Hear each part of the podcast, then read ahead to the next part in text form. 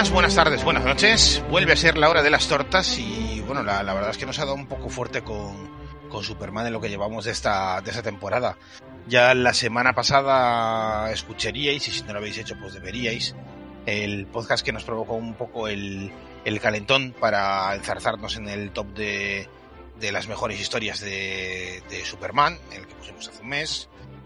Eh, y bueno, eso, pues cosas curiosas que hace, que hace el tiempo. Pero antes todavía ya teníamos programado que íbamos a hablar de del TVO sobre el que, bueno, sobre el que vamos a girar hoy.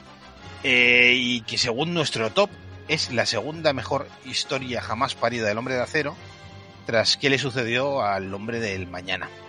Entonces, bueno, ya sabéis que estamos hablando de Superman, la serie de, de 12 números, publicada entre 2005 y 2008 escrita por Grant Morrison, dibujada por Frank Whiteley y se nos olvida casi siempre mencionar el entintado y color de Jamie Grant. Eh, pero bueno, antes de meternos en el corazón del, del, sol, vamos a ver quiénes somos los tripulantes de, de, esta de esta misión. Tenemos por aquí a Julián. ¿Qué tal, Julián? Muy buenas. Mira, no soy un Superman, soy un hombre muy sencillo que te quiere enamorar. Mírame, no, soy de acero. Con, con la primera estrofa valía, ¿eh? Enrique, muy buenas. Eh, ¿Qué pasa? ¿Cómo andamos? Raúl anda por aquí, ¿qué tal? Hola, muy buenas. Don David Barelux. Pues nada, asqueado de estar aquí y deseando que acabe, que diría Bizarro. y tenemos por aquí a Don Víctor. Muy buenas, Víctor. A ver cómo te apañas para meter la calle Yancy en un podcast de Superman. Pues no hace falta, porque estoy en el Suicide Slump no hace falta, me, me, he ido de visita a mis primos de Metrópolis y estoy en el, en el ¿cómo sería? En el, en el callejón suicida, ¿no? Pues, vale, ahí, vale. ahí estoy. Está, está, están hermanados, ¿no? Claro, claro. Ese rollo hermanamiento que a mí siempre me ha hecho mucha gracia, ¿no? ¿Veis las ciudades que están hermanadas con la vuestra? A mí siempre sí. me ha hecho mucha gracia. Yo, yo, por ejemplo, ay, no recuerdo, Avilés no sé, pero yo, por ejemplo, sé que, que Pamplona y Paderborn, ¿qué dices tú? ¿Por qué? No sé. Es Paderborn. Eh, Sí, sí, sí, eh, cosas así que, que, que sabes, eh, que tienes en la mente. Mola, eh, pero está, está claro que están hermanados, ¿no? Sí, sí, te sí. mandan, te mandan de, de, de Ah, el mes de verano te mandan con tus primos. A ti te mandaban con tus primos a, eso, claro. Yo estoy con el primo, el primo vivo, Vivowski, estoy ahora mismo. Sí, sí, sí, sí. Y, es, y Scrapper, y Scrapper y, y los Green eran colegas siempre.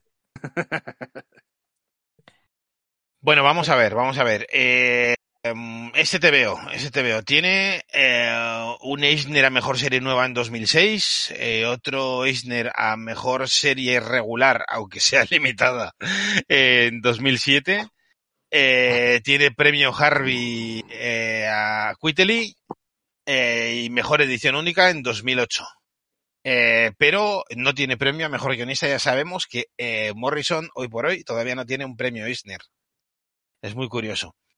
Eh, bueno, antes de meternos con, con los prolegómenos de, de, cómo se llega a esto de, de All Star Superman y luego ya desmenuzarlo, pues vamos a hacer un poco de, de, de donde señálame en el muñeco donde, donde te tocó. Aunque es una historia que como es muy reciente, yo supongo que todos más o menos la hemos descubierto a la vez o con tres, cuatro años de, de diferencia. No sé quién, quién quiere lanzarse, que, cómo conoce esa historia, cómo, cómo la recibió, eh, un poquito con, con respecto a lo que se estaba leyendo en la época. ¿Quién quiere lanzarse un poquito? Mira, mira yo mismo.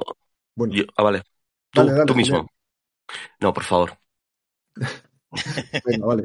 A ver, eh, yo tengo la, edición en tapadura de, de Planeta. Eh, yo llevo siendo fanboy de, de Grant Morrison desde finales de los 80, principios de los 90. A mí es un tío que me, me flipó con Animal Man y con, y con Doom Patrol y en los tiempos de 5 y ya básicamente es un tío del que llegué a decidir que, que me compraba todo lo que hiciera, que me daba igual, que como si me quería hacer, eh, yo qué sé, eh, eh, una serie limitada sobre el robotijo de los 4F, me la iba a comprar igual, o sea, me, no me importaban personajes, ¿no? Entonces, pues sale Superman, que es el, superhéroe, con mayúsculas, el, mayor icono que ha dado el, creador del género y además su mayor icono, y encima por uno de mis guionistas preferidos y de cabeza. Y, es una serie que me, me flipó porque es, eh, es un resumen de todo lo que es Superman y de todo lo que es Grant Morrison en 12 números. Entonces, eh, me, me encantó de, de, en su primera lectura. Pero es que encima en lecturas posteriores, mm, salvando las distancias, porque no pretende lo mismo, me ha pasado un poco como con Watchmen, ¿no? Que cada vez me mm, le descubro, cada lectura le descubro cosas nuevas y, y me maravilla un poquito más. O sea, es eh, obra digna de estar en, en todo top de- del personaje, pero, pero también en, en- en un top del- de obras del autor también merece estar ahí arriba. Mm, Venga. Sí, pues a mí, me, a mí yo creo que fue un artículo en, en, en la revista Wizard. ¿Os acordáis que existía la revista Wizard? El, el hola de los tebeos de superhéroes. Y, eh, y en Uy, papel. ¿eh? En papel. En Yo papel, por era- supuesto, en papel. Julián, no era el, no era el Ola, era el, era el nuevo Vale. O sea, no me jodas. Sí, sí, sí. sí. Pero Era sin, pero sin, sin eh, pero afortunadamente sin, desnu- sin, de- sin desnudos eh, eh, adolescentes, como el nuevo, como, como, como la versión alemana del nuevo vale. Eh, sí, y, y las entrevistas y, y, o sea, el, el concepto de hype a mí me, me tocó, me, me, me- pasó lo mismo. O sea, Morrison me interesaba. Eh, cuando me hago con el recopilatorio es- español ahí en, en 2008, que los, eh, lo está editando Planeta, estaba leyendo una etapa que me, me gustó mucho de, de, de, de, de Batman, también con guiones de, de Morrison. Pero claro, es, es como hace ser, tanto el viene a ser super... un poco la, la misma idea, lo del- en- eh, en- con, con tratamientos completamente opuestos, pero la, Eh, la como misma opuestos, idea. como opuestos son los personajes y en Eso una es. entrevista que nos pasaste que esto, como en el fondo mm, son una mítica adolescente que es Batman y una mítica más adulta que es Superman. Y claro, y, y sobre todo recuerdo del Wizard, lo que me llamó la atención es que venía un boceto de cómo había diseñado a Clark Kent Quiley. Que vale, Morrison total, pero también el trabajo que hace Quiley Vamos. eh, y vamos. cómo Es y impresionante. cómo, y cómo dice, ah, no, no, es como algo que, que, que sabemos y, y, y voy a repetir algo dicho hasta la saciedad, que es eh, cómo Christopher Reeve nos hizo creer que se puede, que se puede hacer el engaño de, de, de, de Superman y de Clark Kent, con la voz, con la postura, con, con la actuación. Pero claro, hacerlo en dibujo, que realmente es más fácil, es más difícil, si lo quieres hacer realista. Y, y me parece, y me parece, y me parece genial. Y bueno, la historia, la historia tiene muchas capas, tiene y se lee, y, y, y es un cómic que como dices, que como comentabais, eh, eh, tiene muchas lecturas, pero a la vez yo me siento, eh, o sea, lo, lo puedo razonar, puedo ver lo bueno que tiene alguien a nivel de cómic, de guion, de dibujo. Eh, puedo encontrarle que está todo, eh, todas las neuras de Morrison, pero a la vez se lee como, un- como todo Superman y yo lo siento como cuando leía un TVO de, de Novaro de niño. Que no sé por qué los que molaban en los de Novaro, que eran, que eran las épocas, que eran, o sea, ya te llegaban siendo antiguos, eh, tenían este rollo de, de, de que eran en color, el tamaño, eh, las traducciones imposibles y que, y que eran historias como, pues eso, que, que habían sido publicadas eh, 20, 30 años antes y, y era lo que contaba Superman y es, es el rollo temporal, el, el mito, el concepto de americana de, de, de, mito, de mito contemporáneo que creo que ahí, ahí da en el clavo Morrison, bueno, y por supuesto Quayle.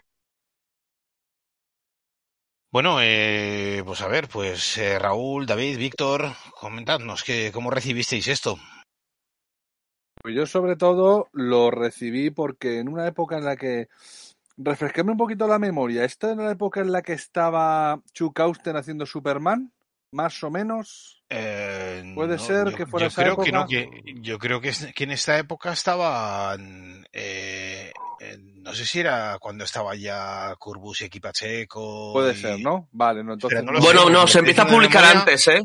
Se empieza a Sí. publicar antes, ¿no? Porque claro, All Star Superman, claro, es que tarda. Es O sea, son 12 2000 números que.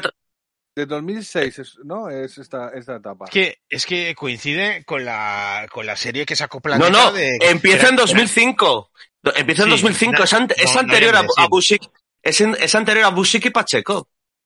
Es anterior a Busick y Pacheco, con lo cual, sí, pero a se- ver, se, se saca- llega a se lleva, se llega a simultanear. no, no, y, y, y, acaba, y yo creo que acaban más, bueno, sí, porque también Busick tarda, son los temas de salud de, de Busick en aquel momento, eh, el colofón, que, que es la leche. Y que llega, llega eh, es otra cosa- también, lo- lo llega llego- lo llego- también con lo de Richard Donner, con, con Claro, y- Jones. Y a la vez, y a la vez, o sea, teníamos Supermanes definitivos, pero es verdad, yo creo que, a ver, no sé si siga a coincidir, pero llevaba poco tiempo. O sea, ha- hacía poco que se había publicado lo de. O sea, en el 2005 más o menos estaba por ahí lo de Chuck Austen, ¿no? En Superman. Es que tienes razón, Víctor. Puede Eh, ser, puede ser. que yo sí, creo sí, que sí. yo creo que era por la época. Entonces, claro, ¿qué pasa? Que en esa época yo mi relación con Superman eh, no era muy muy fiel, porque aunque es uno de mis personajes favoritos, siempre ha dependido mucho de las etapas y demás de, de quién ha estado. Hay veces que no, que directamente me lo he comprado y fuera, ¿eh? que me he comprado el, el Superman de Extra Whisky, o sea que ya tengo yo narices. Pero recuerdo eso que cuando se anunció esto era en plan de madre mía, esto es una obra eh, más o menos cerrada, que van a tratar la mitología de Superman, qué tal, y cuando de repente leo que, que el dibujante iba a ser Frank Whiteley, dije, espérate, espérate que esto puede ser increíble. Esto puede ser Mira. increíble. Estoy, estoy viendo lo que estábamos leyendo en España en aquella época. Sí. Eh, el tomo de Planeta se, se edita en, en mayo de 2009. Y en mayo de 2009 la serie regular eh, saca números de Geoff Jones, de James Robinson. Mm. El mes Vale. siguiente más James Robinson. Y luego justo después entra a Brainiac, el arco de, de Jones y Eso Flores. Vale, vale, vale. vale. Vale, entonces es justo después, es justo después de las dos etapas que había dicho yo. Sí. Que, en, que en Estados Unidos, en Estados Unidos, cuando llegamos a esto, veníamos de Chuck Austen, pero veníamos, nada, unos meses antes, acababa de terminar el, el For Tomorrow de, de Jim Lee y Azarelo. También. O sea, que cagate el lorito. que- Sí, sí, sí. Es verdad que eso, que eso acabó, aunque parecía. Sí, sí, aunque, sí, sí, aunque era más largo que un día sin pan, acabó. Que tenía que haber llamado agujero negro sin fondo. Claro, que te qué, qué metáfora más bonita, ¿eh? Superman Eh. como figura divina ahí, que, que va a un cura, va a hablar con un cura. La madre que lo parió. ¿Podéis creer que todavía no he conseguido terminar de leerme esa historia? yo- yo Eh, me no la me he leído- extraña. Yo me la he leído y no me acuerdo. Pues bueno, er- er- era un dato que íbamos a comentar más adelante, pero ya sabéis que, que, que pudo ser, que pudo ser esto. Porque ya sabéis Sí. que, que esto eh, se lo propuso eh, Didio, o sea, a Morrison le propuso volver a DC y hacer algo de Superman cuando estaba terminando X-Men, pero se lo propuso con dibujos de Jim Lee. Que luego cada cosa fue una cosa y lo de Jim Lee terminó siendo el For Tomorrow y lo de Morrison terminó siendo el All Superman. Pero a mí se me ponen los pelos como, como, como escarpias y, tiemblo solo, solo de pensar lo que podía haber sido si hubiesen acabado los dos juntos. Pues hubiese sido divertido porque Morrison sabe con qué eh, artista, o sea, trabaja. Se adapta a los artistas, pero- se adapta al guion. Hubiese sido completamente diferente. A ver, con Tony Pero, ¿sabes Daniel hizo, hizo lo de la muerte de Batman, lo de Hablando Zurerán. pero hablando de la, de la, de, de la línea All Star, lo que pasa es que, a mí, eh, que, que puede pasar lo que pasó con, con, con la línea All Star, que, que mm, All Star Batman, eh, Frank Miller está remando para un lado y Jim Lee está remando para el otro. Y no es, boni y no es, y no es Sí. bonito. Y no es bonito. No es bonito un cómic que no tiene, o sea, dibujado en, se- en serio, escrito en, plan, en tono paródico. Yo creo que a mí me ha pasado con, con el All Star, ver, me sí, encantan, me encanta el All Star Batman y Robin, igual que me pasa con, y me vais a matar por decir eso, Doomsday Clock, que son cómics que el dibujo para un lado, el guion para otro, y dices tú, pero es maravilloso, o sea. A ver, pero lo que quiero decir sí. que El All Star, Batman y Robin lo tenía que haber dibujado, lo tenía que haber dibujado Sergio Aragonés, por el tono de la historia. Que a mí el Star Batman y Robin me hace, me hace gracia, está, está curioso el, el efecto y todo eso, pero, pero, eh, claro, eh, lo comparo con el TVO redondo e histórico que es All Star Superman, y por eso sacar una cosilla, una chorrada divertida, una, una anécdota, eh, cargarme All Star Superman, pues, pues no, lo siento, Pues pero sí. Y que, y- y que no sé, lo mismo Gilly tenía que haberse dado cuenta en el momento en que meten a Green Lantern en una habitación amarilla y dices, tío, espérate que a lo mejor esto no va tan en serio como yo me creía, ¿eh? Hostia, ¿y, el- y- y os acordáis que la línea de All Star iba a ser la leche? O sea, yo recuerdo, Sí, claro. eh, se habló, eh, el, el Mr. Milagro de, eh, eh, eh, eh, eh, el- lo iba a dibujar eh, Adam Hughes y lo iba a escribir. Este, Hughes ¿cómo iba a hacer un, iba a hacer un Star Wonder Woman, Pues además sí, y, eh, no, y un Mr. Milagro, las dos cosas se habló. El, el Wonder Woman. Eh, ah, ¿qué, qué más se habló? Una Batgirl, secu- eh, Batgirl, una secu- Batgirl, iba a estar Geoff Jones. y, y J.J. Jones. Sí, sí, sí. Y también, y también iba a haber una secu y- o sea, iba a durar más. O sea, una vez ac- acabase en eh, Miller y Lee, y Lee iba- iban a seguir haciendo cómics de All Star, Batman y Robin. Es curioso, sí, sí. Pero ¿quién iba a ser el Sí, de hecho, lo, de...? lo de Batman y Robin se supone que tenían que haber sido 16 números, pero se quedaron en 11. O sea, Ya, ya, el- pero es que aquello, aquello no, naufragó. A- Aparte, primero naufragó y segundo, todo lo que envuelva a Jim Lee como dibujante es hasta que Jim Lee se canse. Claro. Cuando, cuando plantearle- señor Jim Lee dice no me apetece más, no me apetece A más. Jim Lee hay que plantearle especiales de setenta y pico páginas. Ya está, se acabó. Ujú. No Eh, lo raro es que acaba el número aquel de, de multiverso. ¿no? Claro. no, a Ghibli lo que hay que hacer es dejarle el departamento de contabilidad, que es lo que se le da bien, y, Lo que hay que hacerle, y no, que haga. Ah, claro, como es, asi- como es asiático, sabe de matemáticas. A ver, ¡Eh! oye, No, vamos, no vamos a seguir el programa eh, sobre eh, por, el, por el tema de lo que habría que hacer la Jim Lee, que, que nos cancelan. Sí, pero yo creo... No, pero en serio, el, el Adam Hughes... Adam Hughes... Joder, tío. Perdón, No, no, ¿qué he hecho? No, no, digo, digo, como siga así, va- va- Julián se va a convertir en Banshee y nos va a destrozar los receptores a todos, ya verás. Sí, sí, sí. ¿Yo qué he hecho? Yo no he hecho nada. Yo coño que estás pegando una voz de la leche. Baja un poco el, micrófono, Julián. Perdón, estoy muy cerca, estoy muy cerca. Perdón, estoy muy cerca, disculpadme. un pitido de fondo. Yo después, esto ha sido como después de una bomba, estoy con un pitido ahí. Dale, dale. Que, Venga, bueno, a ver, que, que no, no hemos terminado la ¿no? ronda. Claro, claro, No hemos terminado la ronda. Ni, ni David ni Raúl han dicho nada. Vale, bueno, pues si queréis comento yo. Yo la verdad es que fue en aquel verano preuniversitario en la que básicamente me leí todo, todo lo del mundo mundial habido por haber. Y yo cuando lo leí, al principio sí que, joder, me costó un poco entrar porque veía como que no, no terminaba de pues engancharme con esa imaginación, ¿vale? Con esa imaginación que tenía Bueno, que tiene Morrison, pero yo con el tiempo sí que le veo que es como, a ver cómo te digo, eh, la última historia de Superman según Morrison y yo lo, obviamente lo comparo pues con qué fue del hombre del mañana, que es eso, la última historia de Superman según Alan Moore. Sí, pero es que así como una este sí tiene carácter de última, última, bueno, y Mm. eso también, porque obviamente acaba con Superman, entre comillas, no muerto, pero casi en, en el sol. Pero, eh, eh, bueno, no, no, no, no, yo iba a decir que, que la de sí está ubicada en un, mo- un momento concreto, pero tampoco, sí. Son las dos. Las dos yo creo que se pueden ubicar en eh, Mm. prácticamente eh, pasado 1950, cualquier momento del, de, de, de la vida de Superman. Sí, sí, sí. Y en ambos casos también te diré que sí que entiendo que hay que pilotar por momentos bastante del personaje. Sí. Sí que lo confieso. Sí. Es cierto que la verdad es que, a ver, bueno, sí y no, sí y no, porque lo que hemos dicho es eso, que, que tiene muchos niveles de lectura.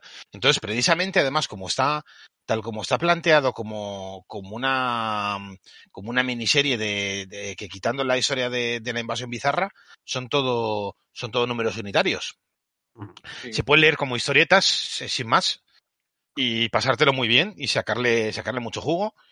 Eh, pero claro, si quieres entenderlo en profundidad, pues sí, ahí sí hay que pilotar. Sí hay que pilotar de, de Morrison Yo- y sí hay que pilotar de Superman. Y, de- y del Yo he conocido gente que se ha acercado a esta historia mm, recomendada por, por lectores veteranos y tal que han dicho, déjame un TV de Superman, toma, este.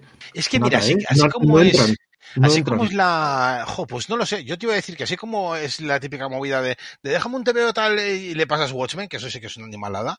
Pues Este esto TVO, es- este TVO yo creo que, que, que, que se puede disfrutar. Yo- eh, a ver, yo en creo que blanco. 50-50, ¿eh? 50-50, porque, porque por un lado es cierto que, que tiene un nivel de lectura mm, superficial que funciona bastante bien, pero es verdad que el auténtico. Y, y- y el problema es que probablemente el lector eh, externo va a encontrar solamente la superfi- superficialidad y el, y el lector avezado, el lector ya con, con callos, es el que va a encontrar todo el, en la mandanga. Entonces, a lo mejor puede ser que el novato, el lector novato, encuentre una lectura demasiado ligera. Y nosotros Yo- estamos encontrando ahí la de ser, puede ser. No solo Puede eso. ser, pero- yo recuerdo pero que me dijeron que a qué venía eso de Jimmy Olsen travestido. O sea, Joder. es que evidentemente Claro. quien ha leído Superman mucho y no es eh, que, que me he leído lo de Birna y ya, quien ha leído mucho Superman y conoce las historias de la boda con el gorila y similares Claro. y tal. Pero, pero yo creo, yo creo que yo creo que eso depende más de, de la agudeza del lector Sí. que de lo que sepa. Porque, porque Eh, Jimmy en, Olsen en- el, en el número de Jimmy Olsen, yo creo que te da autocontenido todo lo que necesitas saber de Jimmy Olsen y te, y te descifra los códigos de Jimmy Olsen sin necesidad de que hayas leído. O sea, si, si has leído Jimmy Olsen y conoces todo, encajas todo donde tiene que estar. Pero si no, yo creo que el propio Morrison te da las instrucciones para Estoy, entenderlo. estoy, estoy de acuerdo. Pero Jimmy Olsen gente travestido, que, Jimmy se ha Olsen, acercado de sí. primeras y no ha entrado. No, no, claro. Jimmy es que- Olsen, novia de la mafia, ¿eh? ¿No? Era Jimmy Olsen, novia de la mafia. Eh, sí, sí. Eh, eh, pero además es como, como, como en una época en que Jimmy Olsen, claro, porque es un personaje que mucha gente no, no, bueno, a ver, es el, es el que coge Kirby, porque es dame la, dame la colección menos importante que me quedo yo de DC y ya monto, empiezo a montar ahí el cuarto mundo. Pero Jimmy Olsen, ¿cómo lo, cómo lo representa eh, Morrison? Que para mí es, bueno, Morrison y Quayle, es el Tintín Picnic. Sí. Sí, sí. Jimmy Olsen es el Tintín, es el Tintín Picnic y cómo juega con toda la traición. Claro, y, y bueno, eh, me parece brutal, me parece brutal. Me parece la mejor representación de, de Olsen en, en décadas. Sí, sí. Solo por, por haber logrado decir Tintin Picnic tan, tan, tan rápido, ya, ya merece la pena lo que has dicho. ¿eh? Gracias. Madre mía, yo, yo creo que hubiese sufrido un esguince li- lingual, te lo juro.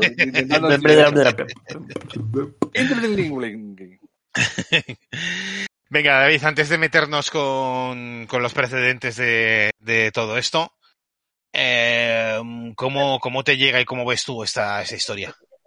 A ver, yo voy a, yo voy a decir una herejía gordísima en este podcast. Yo conozco primero la película antes que el TV. Oye, la película, la película no está mal, ¿eh? No está nada mal, no está nada mal. No, no, no. Y, y si, si estabais comentando antes que, que es eso, que para el lector no, ha- no adentrado le pueda resultar arduo este TVO, imaginaos la película. O sea, la Sí. película, lo que tiene que ser el flipe para alguien que, que diga, hay una película de dibujos de Superman y se vea esto así de Sí. sin calzador. O sea, tiene que flipar, Sí. pero bastante. O sea, Ya te digo. Ya te digo. Sí, sí. Yo, Pues sí, sí, por- porque además, además es eso, eso que, que la peli juega con códigos del cómic, es decir, no juega con códigos del cine. Claro. Entonces, eh, si tú vienes de ver cine y de ver películas de Warner, eh, sí, la peli sí te puede costar, sí. Vale, pues eh, yo si queréis eh, voy a hacer dos, eh, dos anotaciones también para daros pie a hablar un poco de, de, lo que sepáis de, de aquella época. Al menos eh, dos precedentes de, de Star Superman, al menos dos cosas anteriores que yo creo que es necesario mencionar eh, para, mm, para, llegar, para llegar aquí. Eh, la primera es de 1900, bueno, las dos son de 1999.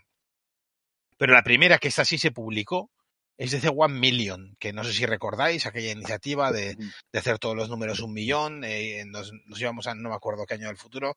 Enrique, que es más friki de esto, igual se acuerda del año. El siglo 853 me quiere sonar que era Vale, o algo así. Por, por ahí algo así era. Eh, y bueno, de hecho, el, eh, uno de los Supermanes que vemos aquí es el Superman de, de, de, One Million. Sí, en, Eh, el episodio 6, en el episodio 6, que también el, el cronobo, el cronobores, el cronobores es. eh, se menciona o sale, pero de fondo, porque el enemigo era el, el, sol este que también sale, sí, se menciona. El, el cronoboro este iba a ser el, iba a ser el, el villano de, de la hipercrisis que nunca llegó a salir. Y luego la, la más importante, aunque Morrison dice que de ahí solo sacó cosillas de Luthor y tal, pero yo creo que es un poco el, el eh, que ya estaba ahí un poco el, el tema de, de- del eterno retorno de Superman a, a lo de siempre. Es aquella iniciativa de Superman Now, que, que eso que lo prepararon entre, entre Mark Millar, Tom Payer eh, y Mark White. Que era un Y- poco y, el Morris- rollo y de. Morrison, y Morrison también, claro. y sí. Morrison, sí, sí, sí, Sí. sí. Eh, eh, él lo eh, asumía que, que, que estaba. Sí, sí, pero por- Eh, entonces, el, el rollo era un poco, teniendo en cuenta que se había reiniciado a Superman, eh, pues eso, 15 años antes, con, con lo de Virne, establecer un ciclo de reinicios de, de 15 años. Y esta era la propuesta que tenían, esta era la propuesta que, que, que tenían esos cuatro guionistas para, pues, para hacer con Superman. Y nunca se llevó a cabo, pero bueno, pues eh, pues eso, hay, hay cosillas de, de aquí que Morrison ha terminado, ha terminado recuperando. Yo no sé si alguien quiere contar algo más de esto de DC One Million o, o de Superman Now, cosillas que haya oído por ahí o lo que sea. Yo, yo es que cu- curiosamente el, el, el, el germen, no germen, porque no creo, sino un precursor más evidente me parece a mí el, el Supreme de Alan Moore, ¿no? Que es el que el que vuelve a sí, retomar ese, ese rollo de, de, de jugar con el Superman mí, de mí la, in- de la Golden incluso Age. el, el- incluso el que ha citado antes Alain, ¿no? El del que sucedió con El Hombre del Mañana Claro. como top uno de...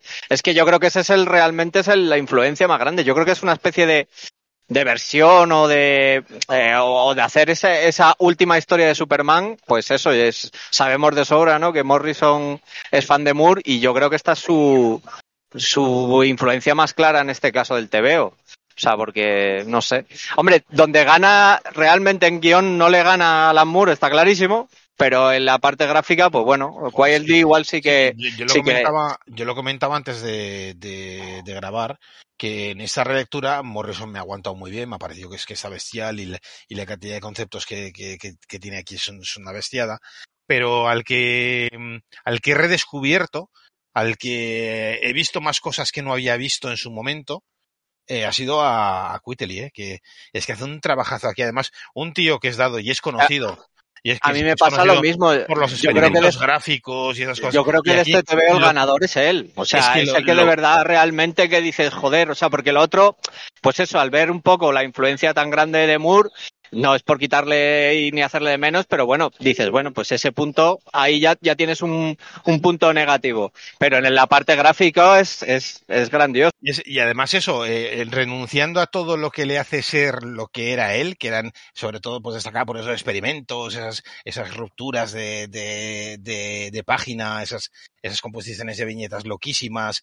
Aquí hace todo lo contrario y en el extremo totalmente contrario es que lo hace igual o mejor. Sí, pero además Y es te, que- y te la cuela, sí. pero te la escuela, ¿eh? Sí, Sí, sí, sí. No, no, sí. pero lo que es increíble, a, ver, Sí, a hay, mí a nivel hay- hay de... dos efectos de Luca paralelos que luego quiero comentar que son maravillosos. A mí me parece increíble. Y- y una baja de este escaleras. hombre- lo que hace este hombre con, con la línea, porque si os fijáis, este es un TV en el que prácticamente no hay negros. No hay prácticamente Sí. mancha de negro. Es que, es que este hijo de la gran puta, porque no se le puede llamar de otra manera, es que mm, eh, cada cosa que pone en el papel es porque tiene que estar, Sí, no hay sí, nada sí, superfluo. sí, sí, sí, sí. Además que es eso, es un tema que, que utiliza tanto en fondos como en personajes. No, no, no nos encontramos que arrojen grandes sombras, no hay todo es línea, todo es una forma buscada para que de esa forma de la línea dé volumen. Tampoco está haciendo de repente un montón de tramas para que, para que te generen, te generen ese, ese, ese volumen. A mí me, me encantan los fondos y los objetos que hace y demás, Mm. porque todo parece que está hecho a base de bloques de hormigón, si os fijáis. Estoy viendo ahora mismo un, un, ¿cómo se llama esto? Un submarino, y el submarino parece que está hecho de hormigón porque está buscando como las, las líneas de construcción de manera orgánica, no de manera matemática, y me parece algo absolutamente increíble lo que hace este tío. Y luego lo que hace, por supuesto, que todos los todos los suelos tienen algún tipo de loseta, digamos, ¿no? Todos son como, Mm. como líneas que van tirando el horizonte y a mí eso me parece absolutamente maravilloso. O sea. Mm, Además que también, yo destacaría sobre todo también el color. Mm. Porque a mí me parece sí, que, sí, sí. que Bueno, es un- sería, hubiese sido muy fácil haberlo hecho mal. Has hecho como todo color saturantes, yo, todo yo si te digo la verdad, recargados. yo esto Mm, lo habría hecho todavía en tonos todavía más planos. Ah, ¿Tú crees? Sí. Mm, ver, Yo también, que pero. está bien, pero ¿eh? No, no fue- no sé, el, el tío no se, no se, no se sobra con, con los degradados, no está fuera de lugar. Sí. Pero yo lo habría hecho en tonos más planos todavía. Sí, sí, es probable, sí. Probable. Porque sobre todo, a ver, eh, lo bueno de este hijo de su madre es que como juega todo constantemente con el espacio y dejando, dejando mucho aire, porque a mí es una cosa que me, me parece flipante, la de aire en un, en un mundo, en un mundo en el que parece que lo, eh, que, que lo único que existe es el horror vacui, ¿no? El decir, Dios mío, ¿cómo voy a dejar de repente una viñeta vacía? O dejo un fondo que es prácticamente dos esquinas y una puerta con unas pequeñas rejillas de perspectiva. Joder, pues funciona de miedo, tío. O sea, funciona de miedo. Sí, no sé cómo sí, lo hace. sí. Bueno, sí, porque tiene un talento que te quieres morir, pero, pero es increíble lo que hace este señor. Me deja flipado. Y sobre todo porque también es lo que ha comentado Alain. Lo que, lo que hace es eh, prescindir de los elementos superfluos para contar la historia. El tío coge y dice, a ver, ¿qué necesito? Esto, esto y esto. Esto da ambiente, esto da información y esto me permite avanzar con la narración. Entonces yo creo que está, ya te digo, o sea, yo, yo, eh, mm, a mí lo de Morrison me parece la leche, lo que hace en este TVO, pero creo que además aquí, de hecho, yo creo que, que es, es el que se reinventa un poco también a nivel de acabados y a nivel de tal, porque luego seguiría, en esta, que... seguiría mucho más en esta línea. Por ejemplo, eh, eh, eh, Multiversity, lo que hizo de Pax Americana y lo que hizo de lo que hizo eh, ¿cómo se llama esto? Eh, Jupiter, ¿cómo era? Legacy, ¿no? El Jupiter Legacy va mm. mucho más en la línea que sus trabajos previos, ¿no? Sus trabajos previos va sí, más a, sí, hay sí, más mancha de negro, hay más elementos es, jugando. Es que, y yo creo que ha sido una reinvención ve, suya.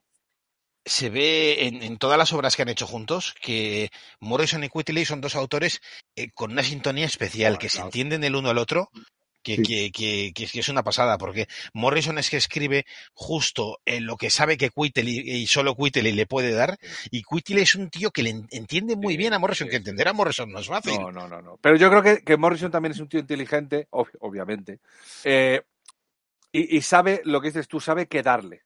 Sabe por dónde tirar y seguro que sabe dónde darle también mucha manga ancha, tío. Tú, tú no tienes a, a, a un, a un tigre eh, en una reserva para tener una jaula.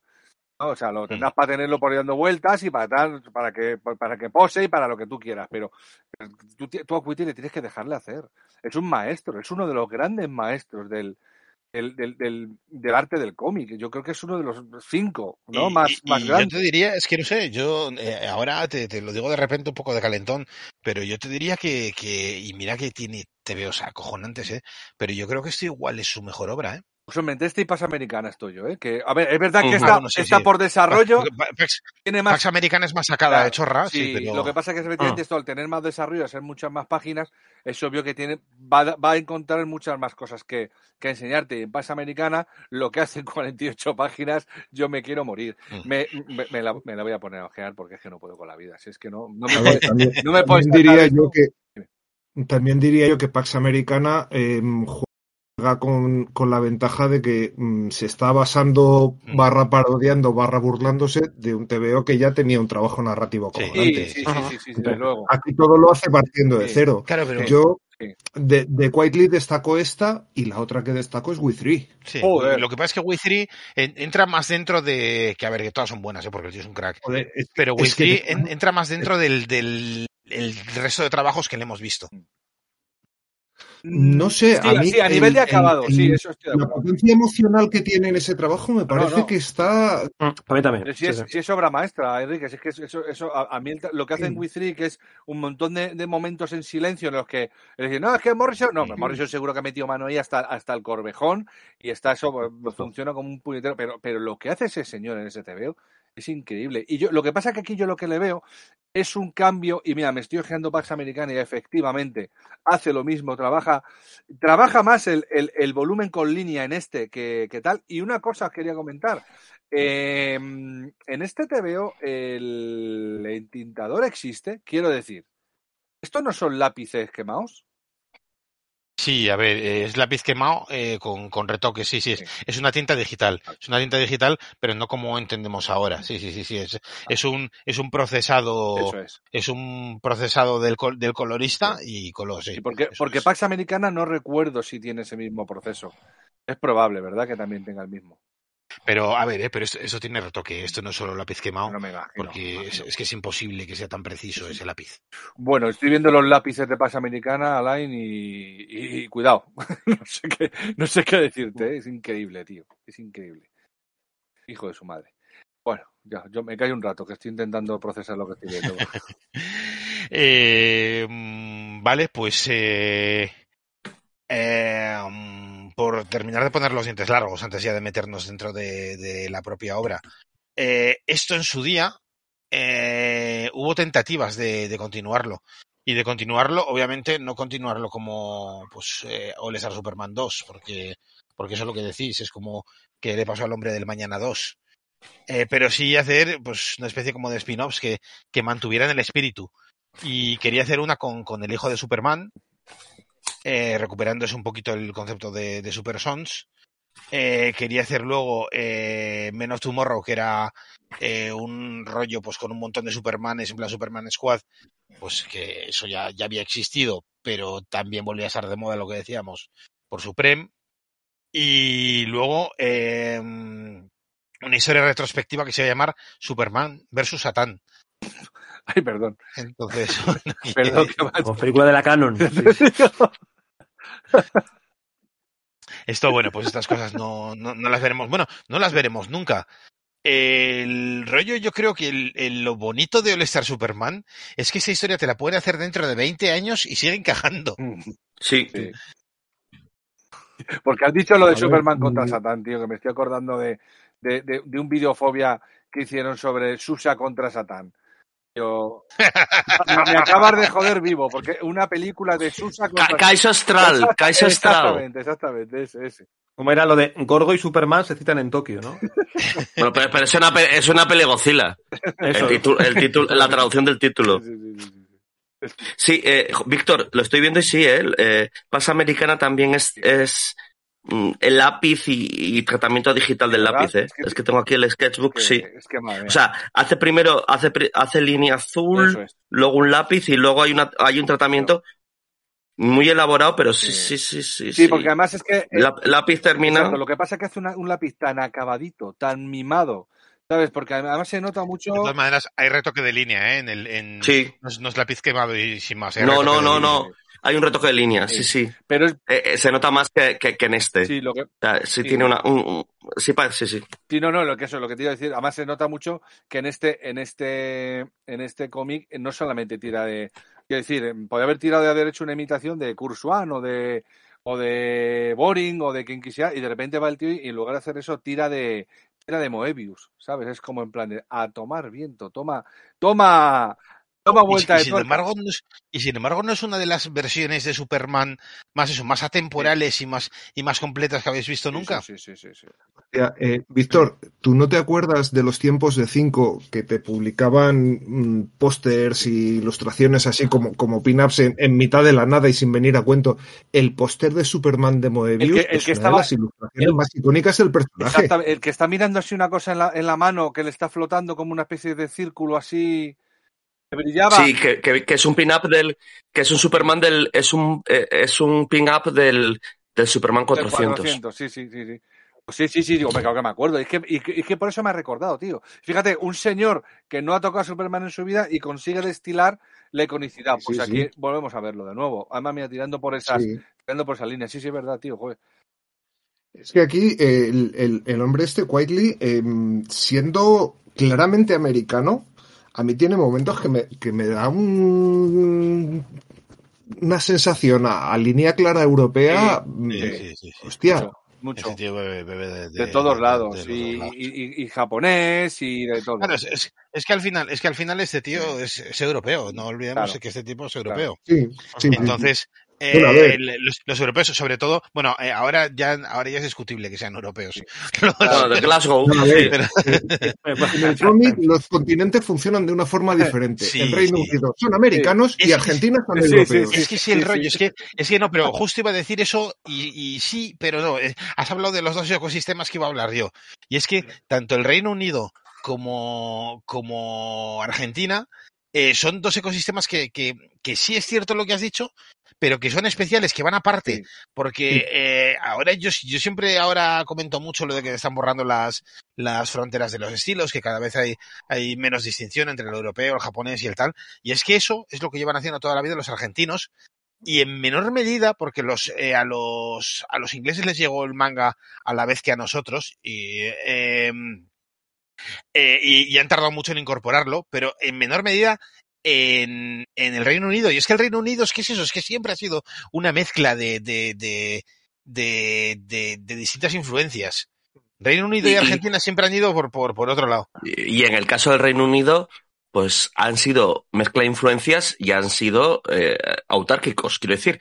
Ha Sí. sido una isla, con lo cual han tenido su propio rollo que, que va aparte. O sea, han, han Bueno. generado y han mantenido como, como, bueno, como puede pasar también con, con, con Italia en Europa o, o- Francia. O sea, quiero decir, son islas un poco al margen de otros estilos No durante sé, un pero- tiempo, con lo cual es algo como muy raro, me encanta, a mí me Pero no encanta. sé, no sé cómo será ahora, pero lo que sí es cierto, que es lo que, que es lo que dice Enrique, a nivel de consumo de TVOs, Sí. Eh, en el Reino Unido, se, se- aparte del propio cómic producido en Reino Unido, que es mucho y muy bueno, eh, se consume más eh, material americano que europeo.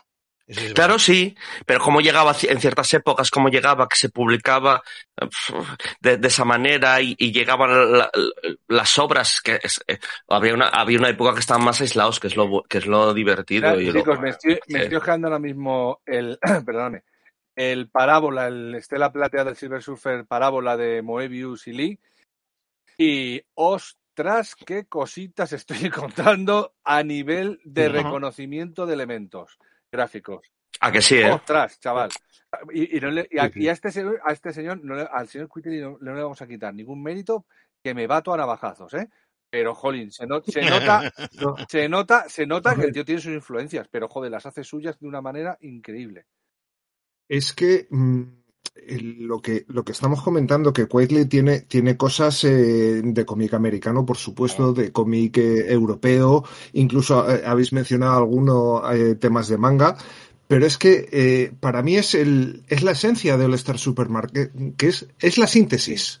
O sea, mm, es una síntesis de todo lo que representa Superman a lo largo de, sus eh, que podía tener eh, de 60 70 años de historia previa a, eh, a- la, a la creación de este cómic pero es que es también la síntesis de, los estilos y y de los intereses de Grant Morrison y también el, la introducción de Superman en, en- como elemento mitológico. O sea, en, no sé si lo hemos comentado antes ya, cuando Morrison escribe Superdioses, eh, ese ensayo sobre, sobre el género superheroico, deja clarísimamente, eh, y a poco que lo pienses es obvio, que, que Superman es el arquetipo del dios solar. Entonces, eh, la mezcla con otros personajes mitológicos que vemos aquí es, es también es, es un, un esfuerzo de unificación de todo. Entonces, es, es una obra que funciona muy bien leída en sí misma, pero la analizas conceptualmente, es una salvajada todo lo que hacen. Mm. Bueno, es que además es, brutal, ¿no? Porque tiene un tanto, tantos paralelismos a lo largo de su historia con, con- con elementos eh, mesiánicos y con elementos tal, resurrecciones, eh, Sí, de todo tipo, ¿sabes? Claro, pero es ¿Qué que- es es que Ahí en- Superman, en- es, Superman es en- el dios solar, es Jesucristo. sí, sí. O sea, es. eh, Hay una, hay Sí, una pero empieza, pero empieza siendo Moisés. O sea, es como va evolucionando, porque claro. El, es- el prim- el primero, el primero es que no le es. interesa, es que no le interesa que sea tanto un Mesías como una figura mítica. De Claro, hecho, lo, lo y- comenta, lo comenta en la propia entrevista, en, en aquella que os pasé de, de Neosarama, que, mm, que al fin y al cabo que Superman no es un Jesucristo. Superman no te va a poner la otra No. mejilla. Superman te la va a devolver porque es un Claro. luchador. No. No es, no es un, no es Sí. el, el enviado de, de, de, de, de un, de un dios en la tierra que, que no, no, es, No. es un dios en sí mismo.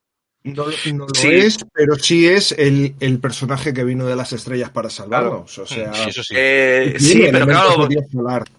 Claro, pero, pero, pero lo mismo que enviado de las estrellas, ahí te encuentras, eh, pues claro, te puedes encontrar secundarios en esta obra que, que te recuerdan a, a, a Willy Wonka, al hombre que cayó en la tierra de David Bowie, al Doctor Who. eh, A- esta a Torgal. esta Torgal. Sí, todo. Y en este y en ese ojo, es eso. Si os, si os vais a pensar, salen los, los, los astronautas de Krypton, Mm. pero en toda representación mítica y, y última historia, o, o sin, sin ir más lejos, el Superman de Richard Donner, eh, tienes a, a- a la figura del padre, que es claramente el paralelismo más, más, más, más cristiano, que es Llorel. Aquí Llorel es, es, es un par de viñetas, es una Sí, estatua, sí, sí, es, sí. es, cuenta el origen de Superman en una página porque no le interesa, cuenta la historia definitiva, no quiere volver a contar el origen. Pero curiosamente, fíjate, y lo que- yo creo que en este mito, porque sí creo que vamos a abrazar la palabra mito más que, más que tema religioso, eh, en este mito eh, el lugar, eh, no es a Dios al que hace caso, es a, es a San José. ¿no? Es a Jonathan Kent y a Martha Kent, que son los Sí. que convierten Sí, un sí. ser alienígena, que como bien hemos podido ver en películas, en, en- en narrativas como El Hijo, ¿no? Eh, la película está de, del, del Superman malvado, que, que- que me parece divertidísima. Eh, eh, la- lo fundamental de todo esto es que al final tiene una educación terrestre y tal. Entonces, no sé, tío, es que, es que, de hecho, a ver, os voy a contar mi, mi teoría, mi teoría marciana. Eh, ¿Habéis visto todos Hércules, la de Disney? Sí. Ahora me suena la historia. Un, un, un, un niño que cae, Sí, que cae a la tierra. Que sí, claro. Claro, cae a la tierra, le cuidan unos granjeros y de repente cuando llega a la madurez se va a buscar a su origen y encuentra a su padre en un sitio blanco y, le, y empieza a hablar Claro. con él Mm. y resulta que el villano, el villano vive en el subsuelo, es calvo, falsamente Sí. falso, o sea, es falsamente, tiene falsamente pelo porque es calvo. Espera, espera, déjame, déjame, déjame, creo que me está sonando de algo y no sé de qué.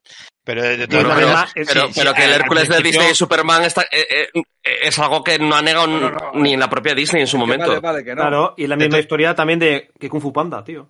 Ah, sí, De todas maneras, el, el propio el propio Sansón se lo dice al principio, ¿no? Lo de los 12 trabajos. Creo que creo que se lo menciona, lo de que te vas a morir y tienes que, que cumplir los, los 12 trabajos, pues como, como en su día Hércules o, o Asterix. Y, y por eso, y por eso, y por eso Morrison, que lo comenta en la entrevista esta de Newsarama, eh, eh, no usa Hércules, porque tira de es. Atlas, pero Sansón y Hércules aparecían mucho en los TVOs de, de la Silver Age, eran como, o sea, y, y también lo hace para evitar, porque realmente el concepto de, com- de combatir a otros superhéroes de, de, de, super- de Superman es posterior, es ya más de la edad de bronce. O sea, Superman, nos Superman combatiendo otros, otros superhéroes ya es, ya es, eh, per- perdón, vale, sí.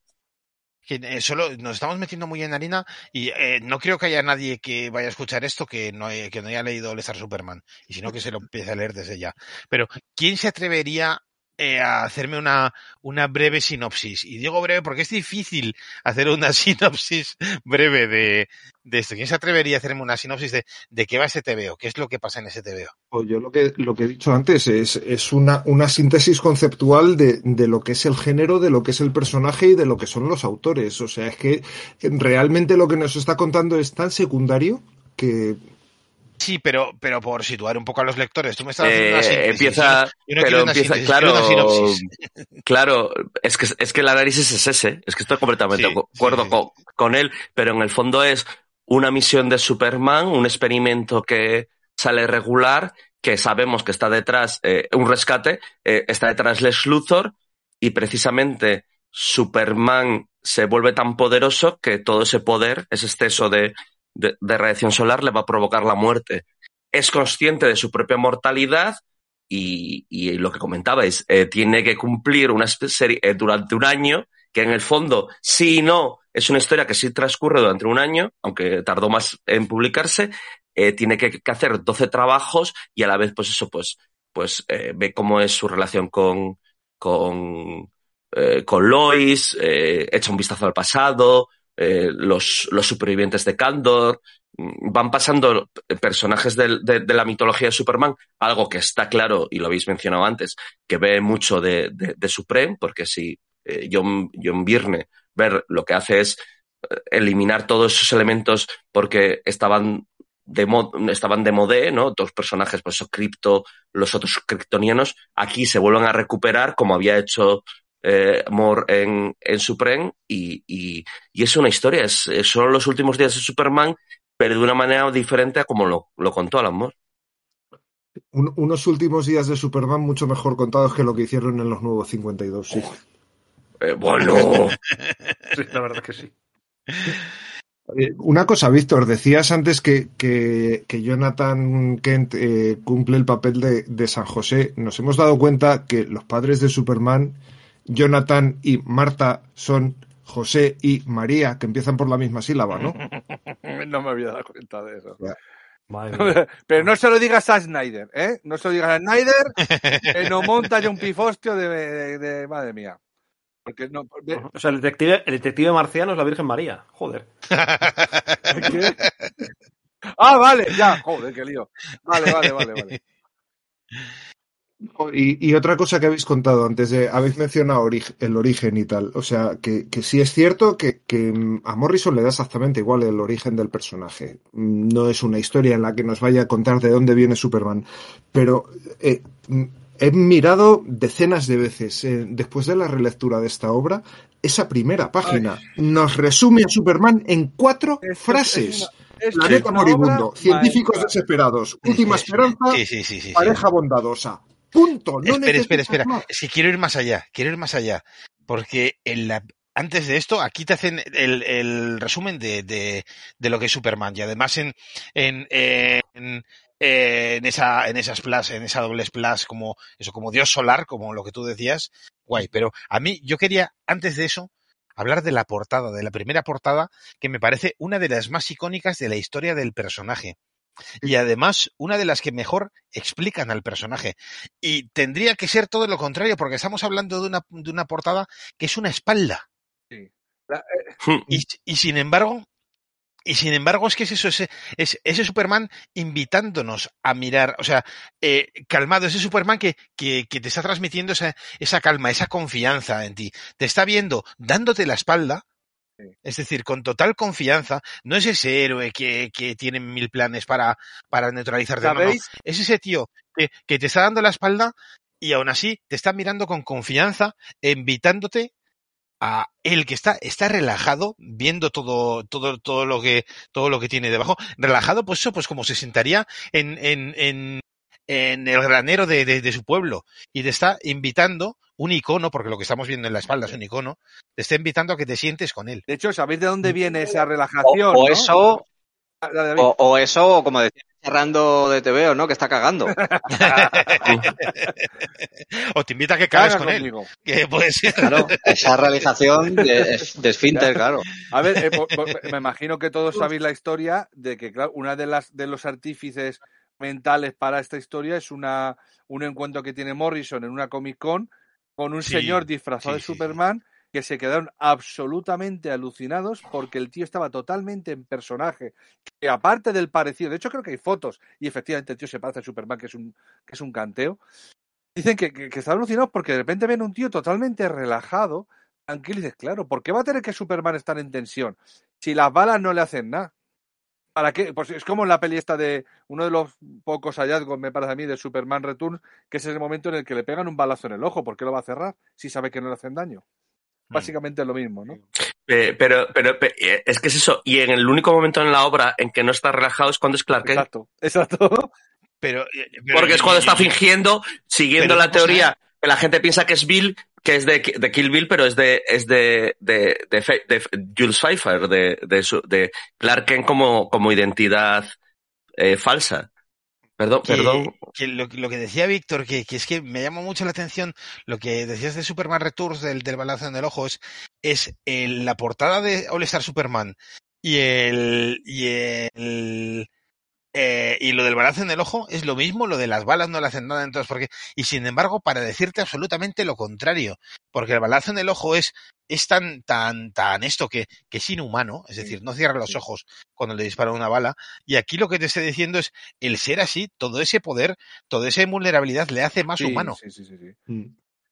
Eh, hay dos, eh, un, un detalle sobre el tema de la portada. Las eh, reediciones de All Star Superman desde, en tomo, desde que salieron las grapas originales, tienen dos portadas fundamentalmente. Una es esta, la otra es diametralmente opuesta. O sea, aquí está relajado, está en una postura humana, está sonriendo.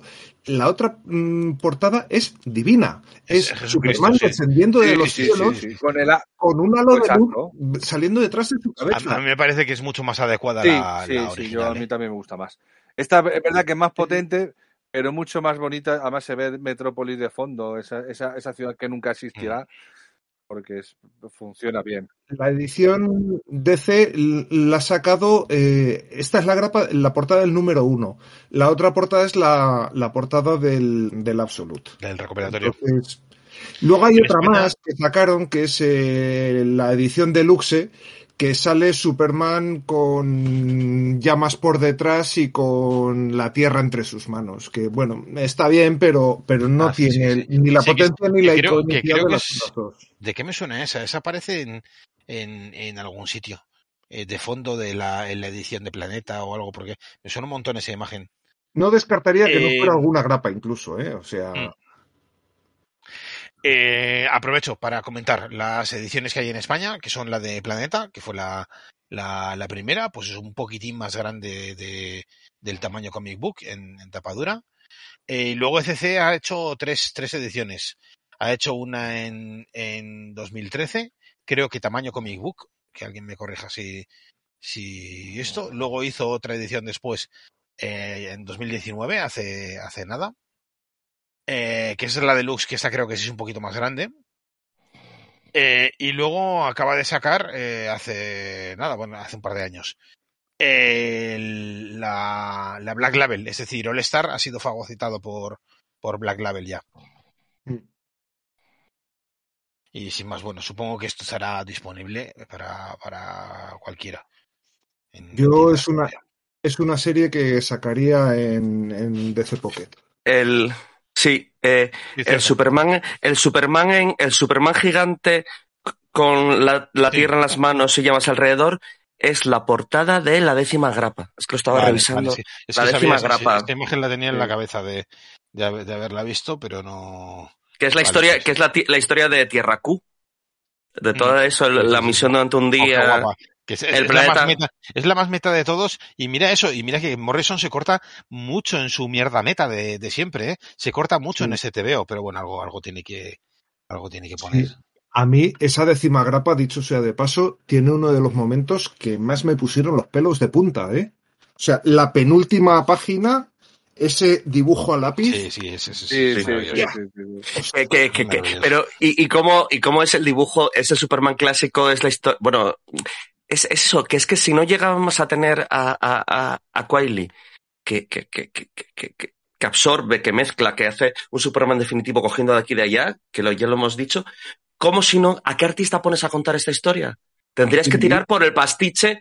Sí. No, Lee, espero que hubiese sido cosa Yo creo que hubiese tirado por el pastiche y hacer algo eh, eh, neoclásico. Quiero decir, Sí. yo creo que si no la llega a ser Quiley, siendo cosa distinta, yo tiraría ya de- del icono de, de, de, de, de- de la referencia al Superman de, de Schuster, de Fleischer. Ya tenía, Claro, yo hubiese cogido. alguien hiperclásico, algo muy, muy, muy, muy, muy Darwin clásico. Cook Claro, o algo ya, así. ya- Sí, ya, algo claro, así, Darwin, eso es. Darwin Coke, Steve Riot o, o incluso Eso Bruce es, Timm. eso es.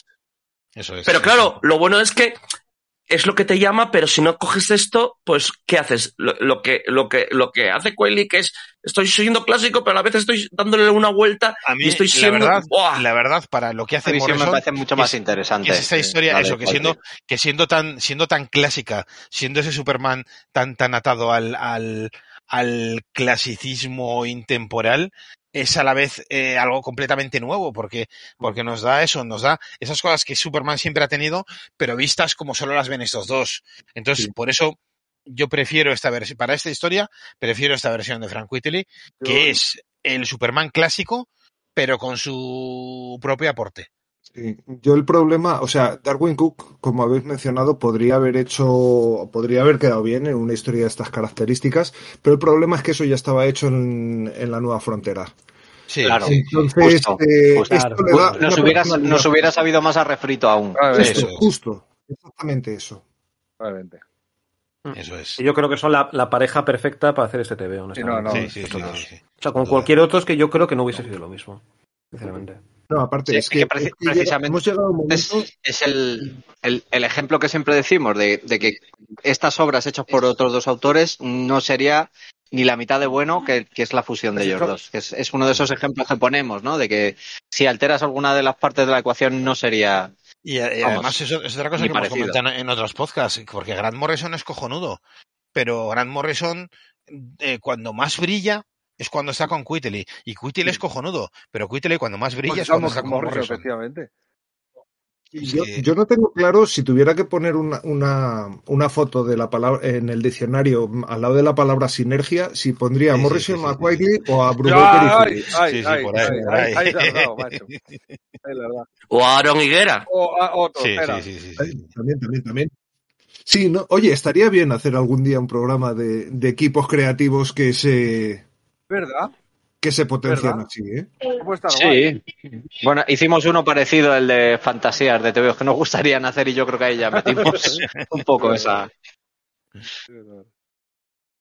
Y bueno, no sé si, si queréis ahora ya Sí. sí que sí, que nos metamos, en- no sé si en un repaso número a número, pero sí un poco repasando los, los momentos que, que, que queremos destacar de, de, de cada número, pues en, en, en pos de sacarle un poco la chicha, ¿no? A ver, yo lo que ha comentado Enrique, el inicio no puede ser mejor. No se puede hacer un resumen más maravilloso de, de- de- Sí, de- de sí, uno de los momentos más icónicos de la narrativa del siglo XX, porque es que es así. O sea, no es solamente icónico en el cómic, es que es icónico en el cine, es icónico en cualquier otro medio, ¿no? Eh, eh, yo creo que sobre todo son una viñeta, cuatro, o sea, perdón, una página, cuatro viñetas y la siguiente una doble pa- page que está sonando John Williams por lo menos. A saco. Por lo menos está sonando John Williams, ¿eh? No lo sé. Y, y yo qué sé. Y luego, y luego después, es que, y luego después ya te está No, diciendo eh, que estabas pues- metido en una historia de ciencia ficción eh, que, que eso, pues ciencia ficción muy, muy loca, ya, ya te está metiendo en ese, en ese rollo casi edad platero, pero con ese sabor, con ese sabor de, de la, de la ciencia ficción ochentera europea. Es que, de hecho, que ahora que habéis mencionado lo de Williams y lo del cine y tal, me remito otra vez a la peli de animación. Es que la, la banda sonora tiene mucho ese regusto de, de Williams. O sea, evidentemente no es, pero digamos que tiene los ecos sin ser un plagio también. ¿no? Está, o sea que igual y al arranque de la peli pasa lo mismo. O sea, son, son esos frames congelados con una animación mínima en montaje paralelo que funcionan muy, Pues, muy bien. en la película no monta güey porque te lo van poniendo eh, eh, salteados con, con, el ori- con el inicio de la historia, tío. Me pareció increíble Eso es. esto, tío. Me pareció una idea buenísima. Eso está muy guay porque es un arranque de estos de tagarra ya desde el principio. Oye, una, una cosilla, porque eso, estoy ahora pasando las páginas del primer número y estamos hablando muchísimo de, del Superman de, de esos dos, de, pues de cómo resume pues ta- tanto esa grandiosidad mítica como esa cercanía, esa humanidad, pero no hemos hablado de, de Luthor, que es el otro No. gran personaje de, de, de, de este, de este ¿Qué, qué me decís de, de este Luthor? Creo que es el Luthor clásico. O sea, el definitivo. El pre- es el precrisis. Es el- Fíjate. David, yo, yo, ya que so- solemos estar de acuerdo nuevamente. A ver, sí, este me parece, este, esta, esta visión de Luthor me parece increíble. Me flipa a unos niveles, porque de hecho mi número favorito es el que, el que está Luthor en la cárcel. Me parece absolutamente brutal. El de la Sí, sí, entrevista. sí. El del, del escupitajo, el del escupitajo. Ese momento es, Qué es, momento. es, es que es increíble, tío. ¿Cómo se puede caracterizar tan bien? Yo- pero yo soy más del Luthor, del Luthor empresario, porque ¿qué- ¿qué más hijo de puta? ¿Qué, qué más hijo de puta? ¿Un criminal o un empresario de una multinacional? ¡Ey! Lo tengo bastante clarito. Ya, lo que Pues- pasa es que no es tan interesante. A, a- a verdad que, que lo de Bayern del el Luthor empresario está muy chulo como tal, pero al final, joder, como lector de TVOs, pues yo prefiero este, que es un poco, Sí. pues esto, más, más MacDoctor, más un poco de todo, ¿no? Que- Y el, y el, y el, ¿eh? claro, Nasty, eh, Nastaltia, Nasty. eh, pero es, es que el, el, el, y, y hay un tema que nos hemos, no quiero ser tiquismiquis, pero el, el Luthor empresario no es idea de Ben, sino de Wolfman, Wolfman, ¿eh? Sí, sí, correcto, correcto, correcto. Aunque, aunque lo, saca primero Ben, eh, es decir, eh, el propio Ben reconoce que, que se le ocurrió primero Oye, a Wolfman. Y, y, y luego la, el- la historia que caracteriza a ese Luthor empresario, que es, ahí no me acuerdo, la de no sé cuántas sí, millas. sí, sí, la de, es- es Metrópolis es de- 800 millas. esa es de la de la cafetería, y- es eso la que le es la que caracteriza al 100%. Sí, es que, joder, esa es de te compro. joder, qué cabrón. No sé. A ver, mm, ese, ese Luthor a mí me parece mucho más hijoputesco que, que el, que el supervillano histriónico de, de la Golden y la Silver, pero voy a decir que del reboot de Virne me parece eh, donde más salió perdiendo la Sí. mitología de Superman. O sea, porque se ha podido hacer posteriormente eh, tener las dos cosas encima de la mesa. O sea, tener el, el, super eh, empresario y a la vez genio del mal.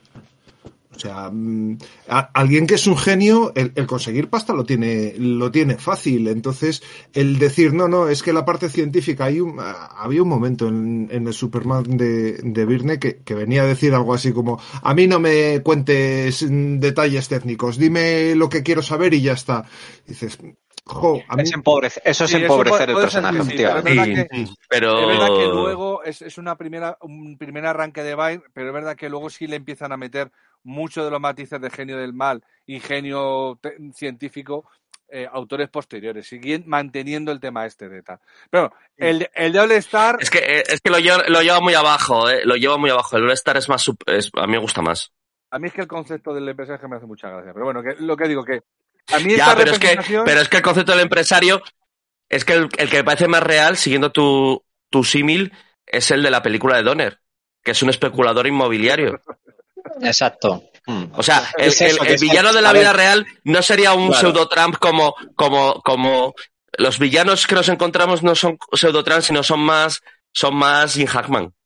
más el- el- Claro. Aunque Es que es bueno- eso, que al final, eh, joder, eh, yo en un TV de Superman, pues espero que el villano, o sea, que me parece una visión interesante lo del empresario y tal, pero coño, alguien que tenga un poquito más de chicha, ¿no? Que digas que de verdad, pues eso, tenga interés de le voy a robar los poderes, voy a demostrar, o, o tenga gadgets, o, o como lo que sucede en este TVO, No, no. Que, joder, es que el, el twist este de que él tenga los poderes y entienda de ahora lo entiendo todo, veo el mundo, cómo es las cosas. Eso- ese momento, tío, eso yo con este personaje no lo he visto nunca en un TVO. Entonces, Claro, eso me es parece súper guay. Es Me que parece también es la súper última chulo. historia de Luthor, que es convertirse en su enemigo y darse Claro. cuenta de, de por qué su enemigo es como es. Claro. Claro. Es, es como en la Eso etapa ya final. Está claro que en la, en la etapa de empresario de Luthor tiene que terminar al final como un criminal, como una mente criminal eh, buscada por la justicia, porque al final le encontraría los papeles de Bárcenas, ¿sabes? O lo que fuera. Para, para, para poder condenarle o, hacer- o, o- o- yo qué sé, quitarle la empresa o lo que fuera, ¿no? Que ya está pasando mucho en muchas empresas. Entonces, claro, L, L, L. L. punto Luthor, Luthor en efectivamente. E- Ese señor del que usted me habla, ese calvo del que usted me habla, dice. Eh, No, o a, mí, a mí esta versión de Luthor me flipa, pero me flipa porque por eso, porque le está dando, le está dando una enjundia, ya no solamente a Luthor, sino a Superman por comparación y por lo que él comenta y, lo, y, y, las posibles visiones de Superman que puede haber en ese mundo, que también, por otro lado, es maravilloso en este primer número.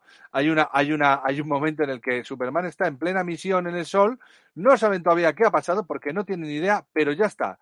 Eh, Lois Lane y tal, eh, ya están escribiendo el, el, el, Sí, el- sí, sí. el titular de que Superman salva porque lo tienen clarísimo. Y es obvio que este es un... eh, Ahora, es que ese es sabes, Superman... pero sabes Claro, guapo, ¿eh? que yo la primera vez que lo leí, ya en las siguientes no, pero la primera vez dices, vale, han dejado el rescate en off. Llegas aquí, lees el titular y dices, vale, han dejado el rescate en off, no me van a seguir la historia. Luego sigue y te das cuenta de que no, de que todavía no Claro, ha concluido claro. el rescate. Pero tú lees el titular y te lo crees exactamente sí, igual sí, que sí, ellos. Claro. y cómo juegan, y cómo juegan, y cómo juegan en la, en la, en la obra al titular de Superman está muerto, eh. Mm. Cómo va, cómo va acabando cada, cada- muchos Sí. de los episodios, pues está muy bien. Y cómo rescata, volviendo a eso, cómo rescata a, a- a- a- a- al staff del, del Planet, que estaba muy perdido, y de hecho, eh, lo siento, me vuelvo a meter con, y que luego, sabes que me, que me gusta, lo vuelve a, en, en la etapa de Brainiac, y esto, eh, lo vuelve a recuperar eh, Geoff Jones. a Lombard, ¿no? Porque, porque, porque va mezcla, no, claro, va mezclando, mezcla a Lombard con, con, con Sí. Cat Grant y tal, y, y además el Lombard que saca ahí en plan a lo, a lo Bar Reynolds, Sí, sí, con sí, bigotón mucho sí. mejor, cómo va jugando con ellos y, y los, y los recupera, es, es, Hace- es lo que recupera para la serie regular, eh, Claro, Geoff Jones, A mí, y está muy guay. ¿Cómo se hacen mí los me tontos? el ver este, este cast de secundarios que es una mezcla de los grandes éxitos de la época de Vine, de la época de los 70, Mm. de la época clásica. Entonces cogen a Lombard, Claro, a, es- Grant, por supuesto, a los tres principales que son Perry White, eh, Jimmy Olsen y por supuestísimo Lois Lane, que es, eh, a mí me parece un, un- un personaje que es tan vital para Superman como Luthor, si no más. Eh, me parece fascinante que hagan eso. Sin embargo, hay un detalle, tío, que no termino de entender muy bien. Eh, que luego la historia funciona muy bien, ¿eh? pero es una de esas pequeñas cosas que yo, pues, pues bueno, pues como, como tío de 46 años ya, que, que empezamos a, a- a tener manías raras, pues eh, de repente dices, jolín, ¿por qué me pone, me pone toda esta organización del señor Quinton y no me mete a Star Labs? No lo entiendo. Es una A ver, chorrada. yo es que ese, eh, punto, eh. sobre ese cuento nos quería preguntar yo. Eh, yo tengo mi teoría. Eh, yo si queréis os, os- os la cuento y luego, luego me decís, a ver, que no es una teoría tampoco fundamentada en nada, pero yo leyendo este personaje, veo a ese personaje que le gusta meter a Morrison en todas sus obras. Y veo a ese personaje que es él, ese trasunto de Sí, mismo, Sí, claro. que le encanta meter Sí, en todas sí, sus sí, obras. Lo que pasa, lo que pasa que en vez de ser el autor o, o- o- o- o el personaje de Kim Mob, es lo que yo decía, es que es una mezcla entre el sexto Doctor Who, eh, tiene de Emil Hamilton, de- y bueno, el rollo Star Labs, Emil Hamilton, pero yo creo que es una mezcla entre el sexto Doctor Who y Willy Wonka.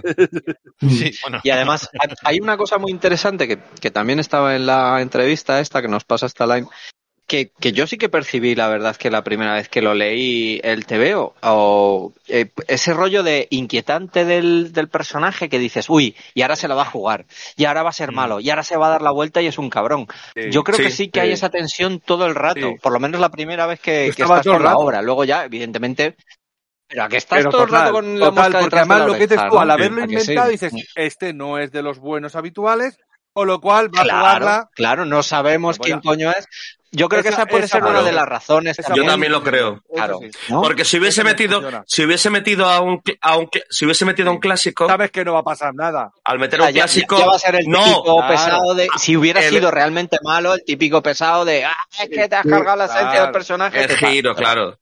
Es que los personajes de usar y tirar que nos presenta son malos. Entonces, Claro. este un personaje que no, que Claro. no tiene trascendencia previa, eh, también da la sensación de que es un, un personaje de usar y tirar malo. O sea, Uy, A mí me encanta, a mí me encanta el, el, el lagartiano, el, el, el, ¿cómo se llama este? El, el, el, Krull, el- ¿no? ¿Se Krull, llama el, el, el dinosaurio estalinista, o, como, o como diría mi, o como, además el dinosaurio rojo, o como diría mi, mi, mi colega, este Roberto Vaquero, estaliniano, es más correcto decir estaliniano, pero es que el concepto de, de, de rollos, eh, las, las, las, eh, el chaval este ahí, medio gangsta, eh, que sale Mm, revolucionario, genial. que sale del subsuelo. genial.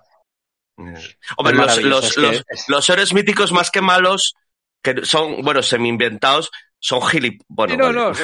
Dilo, dilo, Pero mola mucho. Tienes razón. No, pero, pero tú fíjate, si tiene, si tiene potencia ese personaje del Krull, que el- la versión que hacen de, de Killer Croc en, en la primera Suicide Squad en, en para cine ¿Verdad? es ese. Es Es ese verdad. rollo de, De, de pues todos eso, modos, de, de, todos de modos, con, con dinosaurio. de todos modos, eso también estaba hecho ya, ¿eh? Y también se lo, se lo tenemos que, que achacar a Alan Moore Sí. en Top Ten. El hijo de Sí, Godzilla, que sí, también sí, era sí, este rollo.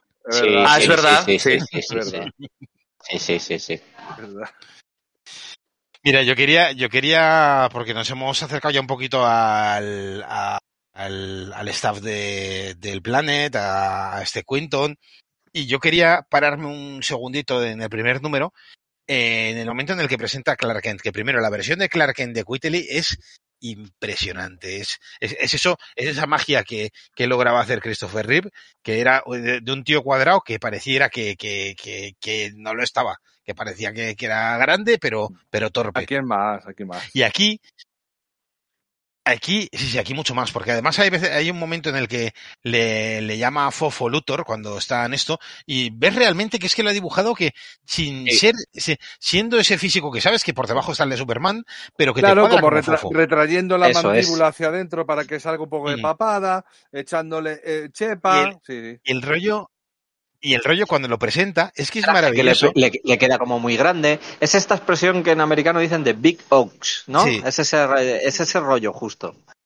Cuando, cuando aparece por primera vez Clark Kent que se está poniendo la corbata y la siguiente viñeta es un efecto de Luca de estos, para, para los oyentes, si alguien no sabe lo que es el efecto de Luca, es ese efecto que dentro de una misma viñeta, sin división de viñetas, tenemos varios momentos del mismo personaje. Es decir, y tenemos varios Clark Kents, y es que está hecho de, de una manera absolutamente acojonante, porque los ha mezclado, los mete, los pone tan juntos que el propio Clark Kent parece que tropieza consigo mismo. Sí, De hecho, de hecho, de hecho Es que es una genialidad está cómo está hecho cayendo, esto. se ve como que tiene el pie casi por delante del anterior. Sí, Y es que- sí. Y es que eso lo recalca más adelante en el otro efecto de Luca que hay, que es uno del Lex Luthor, que está construyendo no sé qué, en el que ves todo lo contrario, que hay varios Lex Luthors y parece que cada Lex Luthor está colaborando con el otro para No, hacerlo a ver, mejor. eh, A ver, todos sabemos en el, de- en el de Clark Kent es que además de, de simular ese tropiezo y, y- y darse esa, esa sensación de patoso, tiene, se permite el lujazo de recoger el vaso de café de Steve Lombard Sí, y dejarlo sí, encima sí, de la mesa. O sea, es que soy un patoso, pero Con oye, estilo. que, No, no, a mí, mira, por ejemplo, eh, retomando el tema de, de qué va la- de, de esto, ¿no? Bueno, pues es una trampa, una trampa que le hace Luthor en el- con un aparente accidente con el que sobrecarga a Superman y eso va a generar que posteriormente pues eh, bueno, pues que, que- que se esté muriendo, ¿no?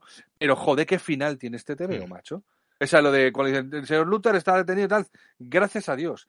Sé que es por mi propio bien, de verdad, me doy cuenta. Eh, eh, lle- llévenme, muchachos. Antes de que haga algo realmente terrible a Superman con una media sonrisa y dices, me cago en tu puta calavera.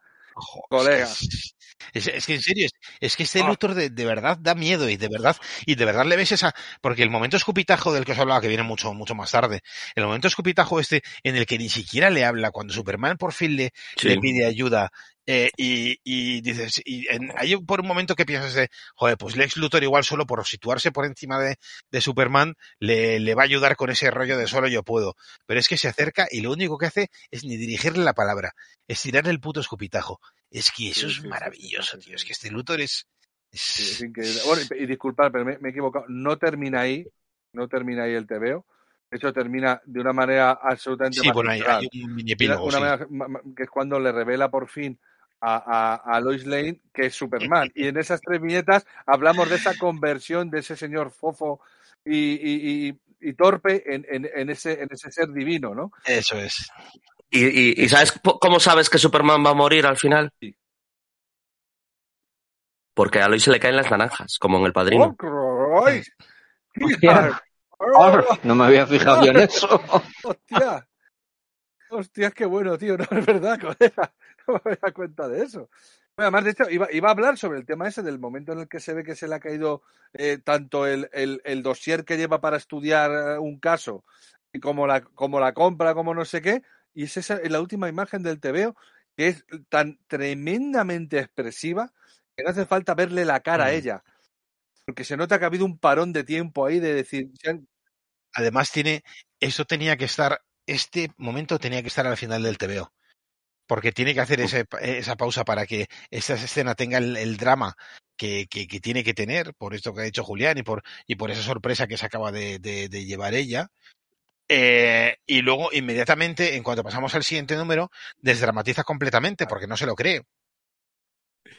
¿Y, ¿Y por qué no se lo.? Bueno, eh, el siguiente número, las viñetas en que se ve a Superman en blanco y negro, como, eh, que es el punto de vista de Lois, que es la típica historia de, de qué pasa en la Fortaleza de Soledad, que, que hay, mu- hay muchas historias de, eh, de Superman y Batman, de los mejores del mundo ahí, que, que se van haciendo sus cosillas en la, cuando metes a un humano en la, Fortaleza de Soledad, que además es, es, es una síntesis de todas. Pero claro, el que dice, claro, es que me llevas, el hombre que nunca miente porque es inmensamente bueno, lleva mintiéndome Claro, décadas. claro. Es que A es mí, maravilloso. encima, es que tócate las narices. Y luego, ojo, el detallito, a mí un detallito que me encanta, que es el de la llave.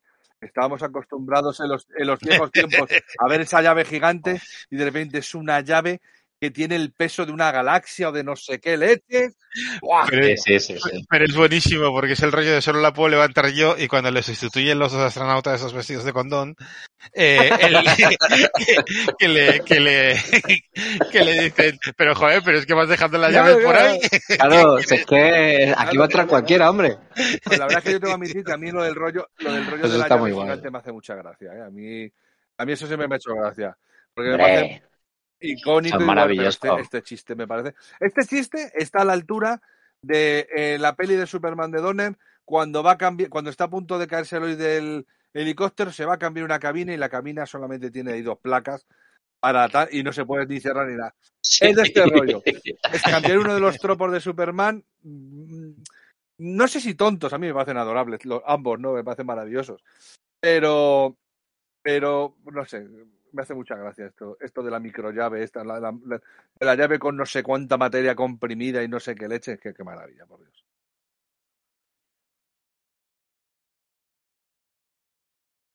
Pues sí, ese momento de, bueno, todo, todo este, este paseo que le hace a, a por la, por la fortaleza de la soledad, que, pues yo, que es, que es, que es maravilloso que vamos, eso lo que, lo que decía Julián, vamos visitando, pues un montón de historias, bueno, pues un montón de cosas que, que son de historias concretas, pero que son parte de, de, de la mitología eh, de, de Superman, que si la pistola de rayos de Kryptonita, que si los, los, los super, los, eh, los duplicados robóticos, que aquí no son duplicados. Mira, aquí es, es una cosa que me llamó la atención. Aquí no son duplicados. Aquí son robots Superman. Aquí, aquí no tienen el aspecto de, de, de Superman con su cara y con todo, con toda su historia. Aquí fíjate, son, Son robots. Aquí, sin embargo, le están llevando Sí. la contraria a, a Kevin Smith, ¿no? Que cuando tuvo aquella entrevista con el productor le decía, no, porque claro, cuando los, los guardaespaldas de Superman que están vigilando, la esta dice, Superman para qué necesita guardaespaldas si es, es Superman. Pero yo entiendo que aquí, más que guardaespaldas, Mm. obviamente lo que son son eh, señores de la limpieza Mayordomos. y que están ahí para Sí, sí, sí. mantener pues, una, una, un, un sitio que tienes, el Titanic, pues me parece que algo de limpieza necesita también. un poco. Me da la sensación. Otra cosa que me parece maravilloso de cómo, de cómo dibuja eh, a, Lois es que obviamente Superman es Superman, es un tío y es súper grandote y Lois es, es una mujer y es más pequeña. Pero es que tienen eh, el cómo deforma sutilmente, porque eh, eh, este deforma mucho las anatomías, pero de tal manera que tampoco se note que está deformando a saco. Pero eh, te pones a mirarlos por separado y casi que parece que pertenecen a, a especies distintas. Bueno, de hecho, Sí. un kryptoniano ahí, o- un kryptoniano ahí, y el otro no, pero, pero me refiero que, que, que no parecen humanos los dos. Sí, sí, sí, sí, sí.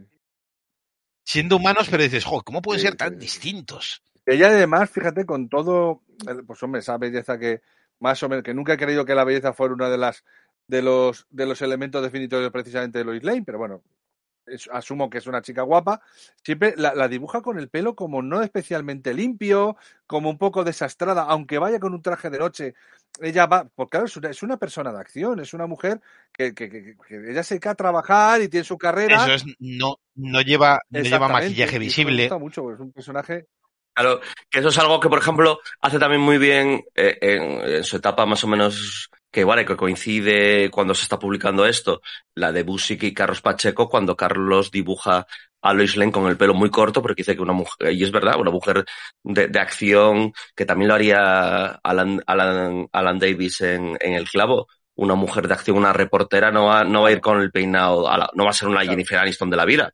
Está muy bien logrado, es- estas cosas. Sí, sí.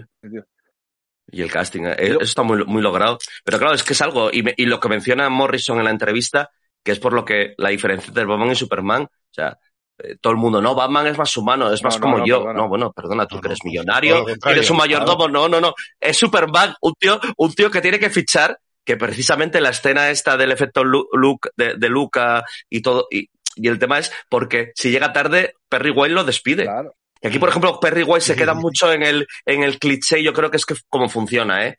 No ves más allá de Perry Sí, White es- porque tiene que ser el es jefe, que- es que el, no hay- el no un- Jameson antes de Jameson.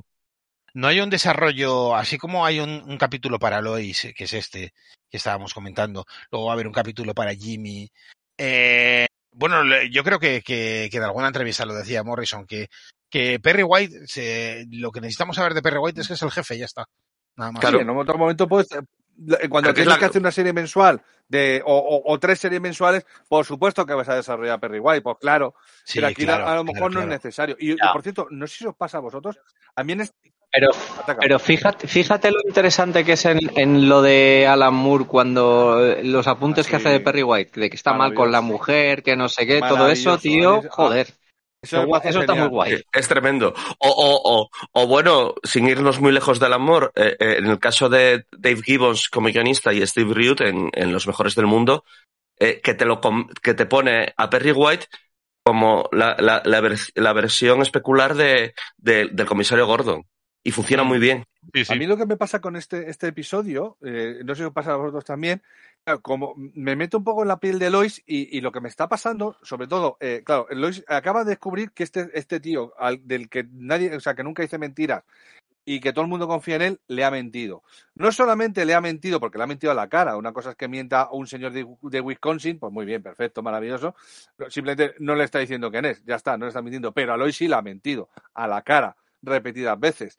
Y de repente empieza a tomar, a, a ver eh, comportamientos extraños, se mete en un cuarto, se encierra, no sé qué, y empieza a dar la sensación más de, de Saturno 3 o algo de ese estilo que de, que de hola, que, que, que, Sí. el, que el momento ese de Superman 2 cuando está con, con, con, con él en la... el- Sí.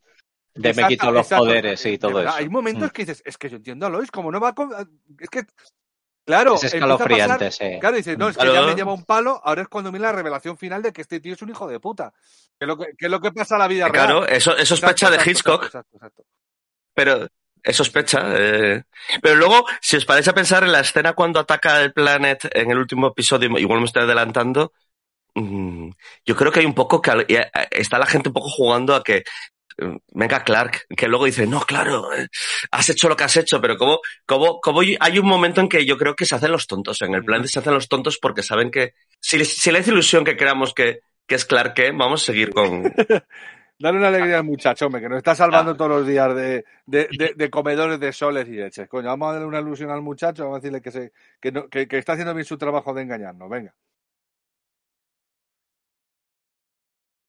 Bueno, pues no sé, no sé si, bueno, tenemos el episodio este de, de Lois, le da, le da poderes, eh, teníamos el, el mensaje este que es el que viene a poner un poco el, el argumento principal en, encima de la mesa, el argumento, a ver, argumento, la línea argumental que va a llegar después, eh, lo ponen encima de, de la mesa Sansón y, y Atlas, y a la vez también tienen pues el rollo ese, pues edad platero, de, de, de competir con, con Lois.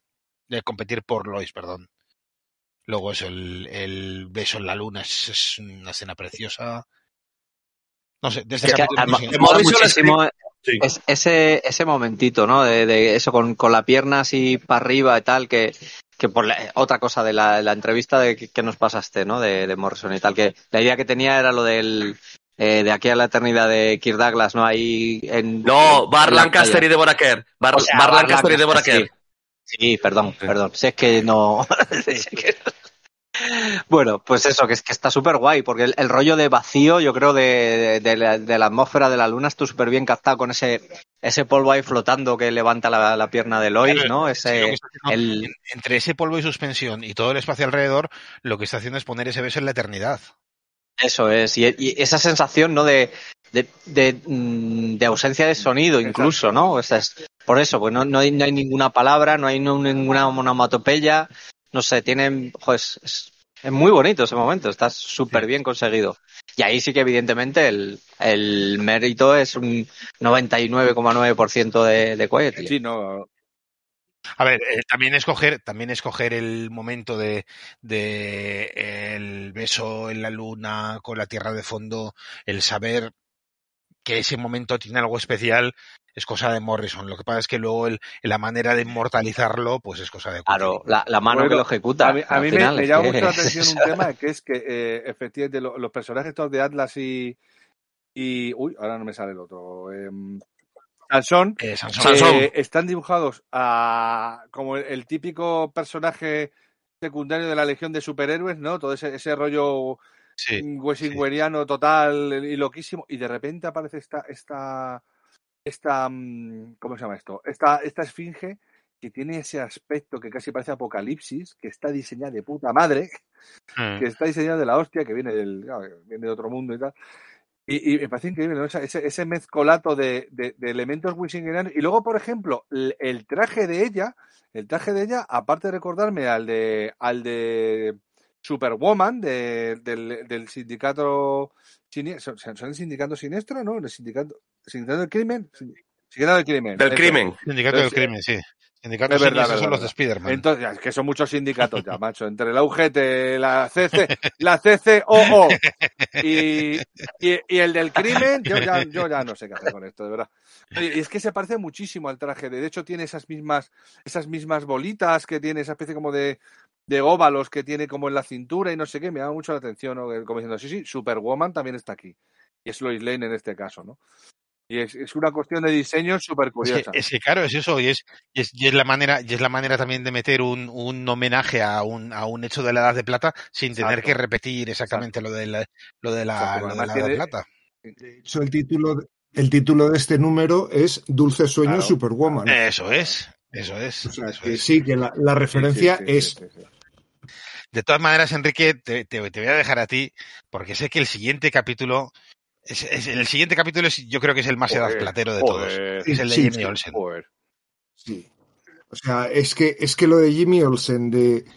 mm, O sea, abres la primera página y te encuentras a Jimmy Olsen mm, vestido de tía con una peluca y dice, eh, con- estando con, con Lucy a- a- ahí al lado y dices, o sea, es, es, es perfecto, o sea, es, han cogido la esencia del Jimmy Olsen de, como hacían en la primera página del tomo, que te cuentan el origen de, de Superman en una página, aquí, en esta primera página, ves eh, eh, eh, el casco vikingo, ves la lámpara de Aladino, ves, eh, ves a, a Lucy Lane y ves a Jimmy Olsen travestido y el, el, ba- el baúl con el fondo con, con eh, un guante verde de monstruoso y dices, es que en tres pinceladas nos ha resumido todos los años 60 de Jimmy Olsen. Pero es que, joder, es que sigues para adelante y es, es maravilloso. O sea, es, es Jimmy Olsen metiendo la pata mm, cada vez, a cada paso que da, pero a la vez, eh, o sea, mete la pata, pero, Pero a la vez metiendo Sí. la pata molando. Es que. Sí, y saliendo indemne, es de ello. O sea, es que es como, ¿qué? Hijo de tu madre. Justo, o sea, es que hay otras veces que, que ves personajes en cómics superheroico metiendo la pata y dices, ya está, ya la está liando. Y aquí Jimmy Olsen la lía pardísima Claro, pero y Claro, qué sonríes. o sea, es que es, personaje. Tiene que meter la gamba para que haya conflicto y pase algo. Siempre está metido. Es el que siempre está pegándole sí, sí. Al, al, al, al relojito, Jolín. Para que venga el otro.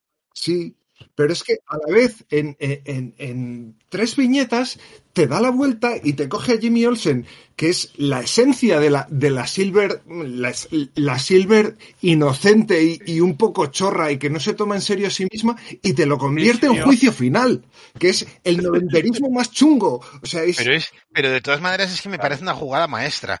Porque dices, Sí. a ver, ¿en qué más ya podemos convertir a esas alturas? En el asesino Jimmy de Olsen. Superman.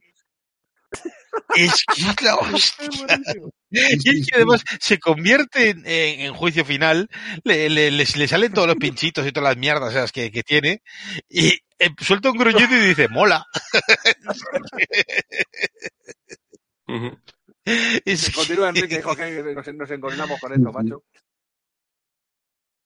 Y, y- y la Claro. kriptonita de colores, por supuesto. Aquí tenemos la kriptonita negra que le vuelve malo. Y, o sea, es que, es que este, este número es uno de, lo- de mis preferidos de, de la serie, pero, pero es que es eso, o sea, es que es tan, tan de entenderlo todo, de, de, de haber, eh, haber pillado a la perfección qué es lo que representa el personaje y un, un- un- es un personaje y una época representadas en veintitantas páginas, o sea, es que es maravilloso, Ya maravilloso. viendo ahora mismo lo de el horror es que, full. pues, el- Es increíble. Es increíble. es que es que es la hostia porque el eh, incluso como eh, al final eso ves es el ese rollo del, del tener una flor en el culo de, de Jimmy Olsen que no solo no solo no la ha liado pardísima que la debería haber liado sino que encima el tío acaba con dos entradas para no sé qué el tal que tiene una flor en el culo este cabrón Lo de la luna, lo de la luna. Sí, sí, sí. sí, Sí. sí, sí, sí. que- Sí, encima es que es eso, es que I Love Lucy es una declaración de amor a su novia, pero también es una serie de televisión Sí, de los años sí, 60 que, que está representándonos una vez más la época. Pero en la viñeta anterior es que tienes ya el, el póster de... No, no, sé, no es un póster, es una televisión que se está viendo ahí esa, esas, eh, esa, eh, esa paliza en el centro y la tía diciendo, ¿te has perdido a Superman dando una, una paliza a un monstruo en el centro? Sí, bueno. Por, cierto, eh, ¿has visto la, la luna? claro, hostia, tío. Sí, sí. Y las entradas que, que tiene en la mano, Frankenstein sobre hielo. O sea, es que no puedo ser más chorra, más.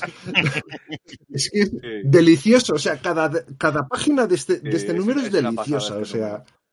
Es una pasada. Es que es lo que dices tú, tío. Es un, este, yo creo que si bien eh, voy a estar de acuerdo contigo que más que una, una oda a la Silver Age, es una oda al, al propio mito, al propio tal, esta sí que es obviamente el, el- el- la carta moral Sí, porque- ese, ese TVO, ese da Madre de plata mía, 100%, sí, sí, sí. es que es eso. Es que, es que em, a ver, Superman eh, es, eh, es el que origina la Golden, pero ah, llega hasta los, hasta los 90 o así, llega siendo innovador en cada momento.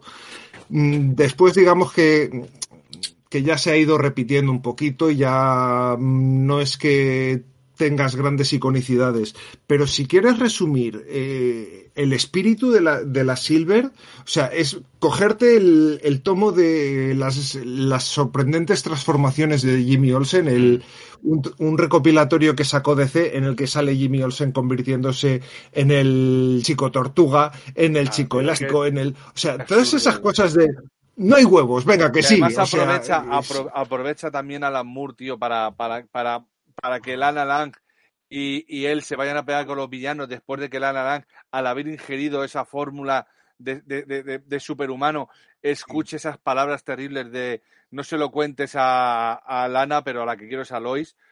Que me parece una de- yo, yo, yo lo digo siempre, creo que Lana Lang es uno de los Mira, por cierto, no sale Lana Lang en esto, tío.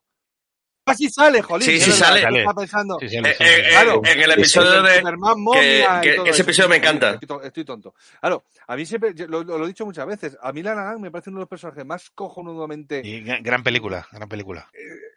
¿Qué? Pa, pa, Ay, la madre, que la La- madre. Oh, no me he enterado. Ay, que no me entero, por favor, que vale. Estoy, que se nota que estamos grabando en efectivo. Que, no, me parece uno de los personajes dramáticos más cojonudos de la historia del cómic. O sea, es una, una persona que ha perdido, ha, ha amado al ser perfecto y lo ha perdido. No va a encontrar a alguien como él. Sí. Así lo ha perdido, ya no va a- Me parece mí, maravilloso. mira. un personaje que me parece. Así como, así como decía que, que Bayern no supo mm, pillarle el punto a, a Luthor, eh, lo Sí. que hace con Lana me pareció maravilloso. O sea, ese momento en el que Superman le dice, sí, lo soy, me piro, adiós. O sea, y ella se queda así, destrozada, mirando hacia arriba. Hostia, es, es muy es, bueno. es una, es una mierda, es un personaje que, que a mí siempre me ha dado mucha pena, porque es que le- el- el- es que no tiene ninguna Claro. culpa la pobre mujer, si Claro, lo ha hecho claro, todo bien. claro, Es, que- que Es buena gente. Es, es, es la mujer calzoneada, o sea, es, es el, es el, es Sí, el acto sí, más sí, cruel de Superman. Y que, pero que tampoco tiene culpa, porque dice, bueno, es que si no es, no es, Claro. ¿sabes? Es que es terrible. Es, un- es la vida misma, señores, en Superman, sí, señor. No eres tú, soy A mí por eso me hace tanta ilusión sí. cuando veo Superman 3, con toda la tontuna, la tontuna que es, cómo le dan ese, ese carácter a, a Lana de, de, cierto, de cierta importancia. Y dice, hombre, mira, menos mal, me alegro mucho de esto. Y, Sí. una Lana que ha Es que con, con- con toda la tontuna que es la de Superman 3, pero qué momentos más guapos tiene, ¿eh? Ah, que O sea, sí. todo, eh, la pelea Bueno. con, con su doble en el desguace, eh, lo de pues, Richard Pryor en sí, Y- que es un efecto y especial. Y, esta y, a todas y las- este a, cuatro- todas las pelis de Superman le saco, le Sí. saco cosas muy potentes, salvo Sí, a bueno. una, a Superman 4. Es que la 4 es. No, yo no le puedo sacar, eh, no le puedo sacar nada positivo porque ¿Cómo? es la única que no he visto. O sea, Yo, yo sí la he No, visto, yo- pero no la veas, no la veas, en serio. no, no, ya, ya, es, que- no, es que todo el mundo ver, hecho tiene, tiene, tiene- sí, tiene el sí. cachondeo. Tiene Si lo vas el a ver- cachondeo guay. que la tengo Que- que, original. Enrique, si la, no vas la a, si la ves en, en modo irónico, de vamos a ver qué desastre este, te lo vas a pasar bien. Pero si la quieres ver con un poco de dignidad, te va, te va a doler la peli, ¿eh? Te va a doler la peli. Porque eso de que se enfrente a Mother Talking y que tal, es Hostia. ¡Buah, madre. Ah, Mira, una- Molen. Eh, una, una cosa ahora, ahora que habéis dicho lo del rollo irónico, es una cosa que veo mucho aquí en, en All Star Superman, que por un lado hay, hay una cantidad de cariño de la hostia, pero también hay ironía, es que están las dos cosas, porque muchas veces es se ríe, se ríe de, ciertos no capos de Superman, Sí. pero con cariño. Es que no es, no es algo de lo que Claro, claro. no es incompatible. O sea, la Silver de, de Jimmy Olsen que acabamos de comentar, o sea, yo le tengo un cariño increíble a esa época. Pero esos TVOs son una chorrada uno tras otro. O sea, a ver que tenemos a un adolescente ca- casándose con un gorila, coño. O sea, que. Que eso es maravilloso. Pero, pero, pero es que incluso utiliza y coge de las películas de Lester, especialmente la tercera, coge el slapstick, coge Sí, este humor, sí. eh, Sí. eh, co- eh, mm, eh, eh, Sí. ¿cómo se llama? Corpóreo, este humor, est- esta- Mm. estos tropiezos. de- eso está sacado de, bueno, eh, las escenas que hemos comentado verás, de, de, las- Claro. de la torpeza de Clark son muy el, el- el de- del Superman 3. eh, que se ve, pues eso, eh, se ven claramente en el siguiente episodio, que es el de, el de la entrevista a Luthor. Que cómo, cómo le trolea a Clark es maravilloso. Que es Luthor, y es que empieza es con, con la lista de los grandes éxitos de, de, de, de la gente, Sí, ¿no? sí, El del juicio Luthor, que empieza con los grandes uno, éxitos. Khan, Al Capone, Adolf Hitler, Les Luthor. Hala, así empieza, así empezamos, señores. Joder, hay que, de verdad, tenía que contratar a Morrison para decir, mira, tío, eh, vamos a relanzar el universo Marvel, el universo de el que sea, eh, haznos la primera página de todos los TVO, por favor. ¿Sabes? Porque, porque más, madre mía, macho, qué, qué, qué capacidad de síntesis más maravillosa. A mí este TVO, el de Luthor, creo que es el que más me gusta. Porque, por, Es- Ese también, ese también tiene mucho de haz de plata, pero eh, aquí, porque aquí sí nos presenta, no sé si el ex Luthor luego ya, eh, pues absolutamente podrido, es, es un Lex Luthor eh, más, más, más de opereta, más de opereta porque Sí. lo que vemos es que le está salvando el culo sí, todo el rato Superman. Cuando, y, y luego, la sensación que me da a mí es que digo, ¿quién le está haciendo la entrevista a quién? Porque, claro, el que lleva la voz cantante claramente es Luthor. O sea, que tú a Luthor no le puedes manejar bajo ningún concepto, ¿no? Y, estoy viendo ahora mismo el- la, la escena en la que se enreda con unos cables, con el, con el soldador y el no sé qué y el no sé cuántos. Madre mía, la madre que lo parió, qué bueno es, macho. Es que es impresionante, tío. Impresionante. Oye, decía- era, era, era Tarantino, ¿no? El que decía esa visión de Superman, decía que Clark Kent es la visión que tiene Superman de los humanos, ¿no? Seres débiles, torpes y tal. Eh, ya lo ya, no, eh, sí. eh, a ver, está en Kill Bill, pero no es de Tarantino. Hay Kill Bill, eh, o sea, ahí Tarantino lo que hace es, como hace muy bien, que es copiar. Eso, eso realmente es de, de, de, de un libro Ah, de Jules Feifar, eh, que, que, que, eh, lo de es como nos ve a los humanos, es un giro, o sea, eso ya está, ya estaba escrito de antes, o sea, lo de que Clark como Clark como la identidad inventada y Superman como la identidad real está de antes, pero sí, sí, eso, eso es en Kill Bill. Y ahí es, y aquí hay un, una, eh, una virguería de, de Quayle que es el momento de la entrevista, la doble página, lo de la, lo Sí, de sí, la, lo de la luego lo termina La repitiendo. escalera, que es, que, que es maravilloso, cómo, cómo, cómo te cambia, cómo realmente te está cambiando el eje y aún así eh, puedes leerlo en, eh, eso, puedes leerlo en- de, de arriba abajo y eh, no pierdes demasiada información, pero si lo lees en el orden habitual, fun- sigue funcionando. Funciona de las dos maneras. Es, es, es acojonante. El, el, el- la escena de, de la bajada de la escalera es, es una sacada de chorra, sí. Es, yo creo que es la única sacada de chorra de, de esas de, de mira lo que hago que, eh, que, que hace, que hace Quitely, ¿eh? Porque para lo demás ya te digo que, pese a que se, el, el tío está monstruoso, intenta estar muy dentro de, de los cánones clásicos. A mí me gustaría ver el, el guion de esta, de esta página, ¿eh? De todos modos, o sea, me gustaría saber hasta qué punto es mérito de Whiteley o de Morrison. Que Morrison también hace unas planificaciones Sí. gráficas de, de página Yo, que yo te digo, puede ser incluso si la idea es de Morrison, el cómo está resuelto, el cómo está Claro. resuelto Sí, para, sí, que sí, se pueda, para que se Es pueda que- leer en los dos ejes, esto es una genialidad de Quitely. Eh, es que, es que no, es que aunque esté en el guion, aunque te haya, eh, aunque haya hecho el boceto Morrison, esto No. puede hacer cualquiera, ¿eh? Bueno, Aunque te lo den que- muy que- mascado, que- ¿eh? que Morrison, Sí. Morrison hace muchos bocetos. Por ejemplo, la, el- el- la, la portada del primer número que hablábamos, el boceto es de Morrison. Claro, ba- basados Sí. en, en ese encuentro que tuvo con esa persona, claramente. Si es que esto. Es que a mí, a mí lo que me encanta, es. además este tema me encanta, que es Luthor queriéndose más que nadie y Superman sacando, salvándole el culo cada cinco segundos. Eh, y, lo que, Mm. y lo que me encanta es ese momento en el que llevan al... Claro, van tan confiados porque no hay ningún superhumano en la cárcel y llevan a- al parásito y empieza a engordar porque, claro, de repente el poder de Superman ha subido una barbaridad, que es lo que le está matando. Ese aumento de poder y ese aumento de poder es lo que le está matando. Entonces, claro, de repente el, el, el parásito se empieza a comportar como una especie de yonki que quiero más, ¿no? Quiero más poder, quiero más poder, ¿qué es esto? Nunca me había sentido así. Y de hecho, y de hecho Clark Kent empieza a sentirse empieza a sentirse débil porque se lo está, se lo está robando, ¿no?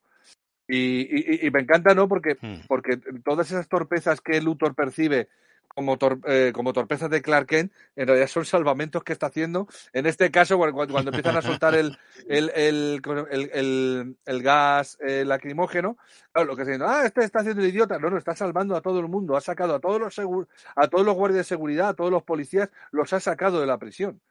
Para que no sufran el, el, el- ¿cómo se llama esto? La, la revuelta, ¿no? ¿no? Para que no sufran la revuelta. Y además eso resuelto de un modo lo que decía antes, eh, lo que decía antes Julián, con Sí, muchísimo sí, sí. slapstick.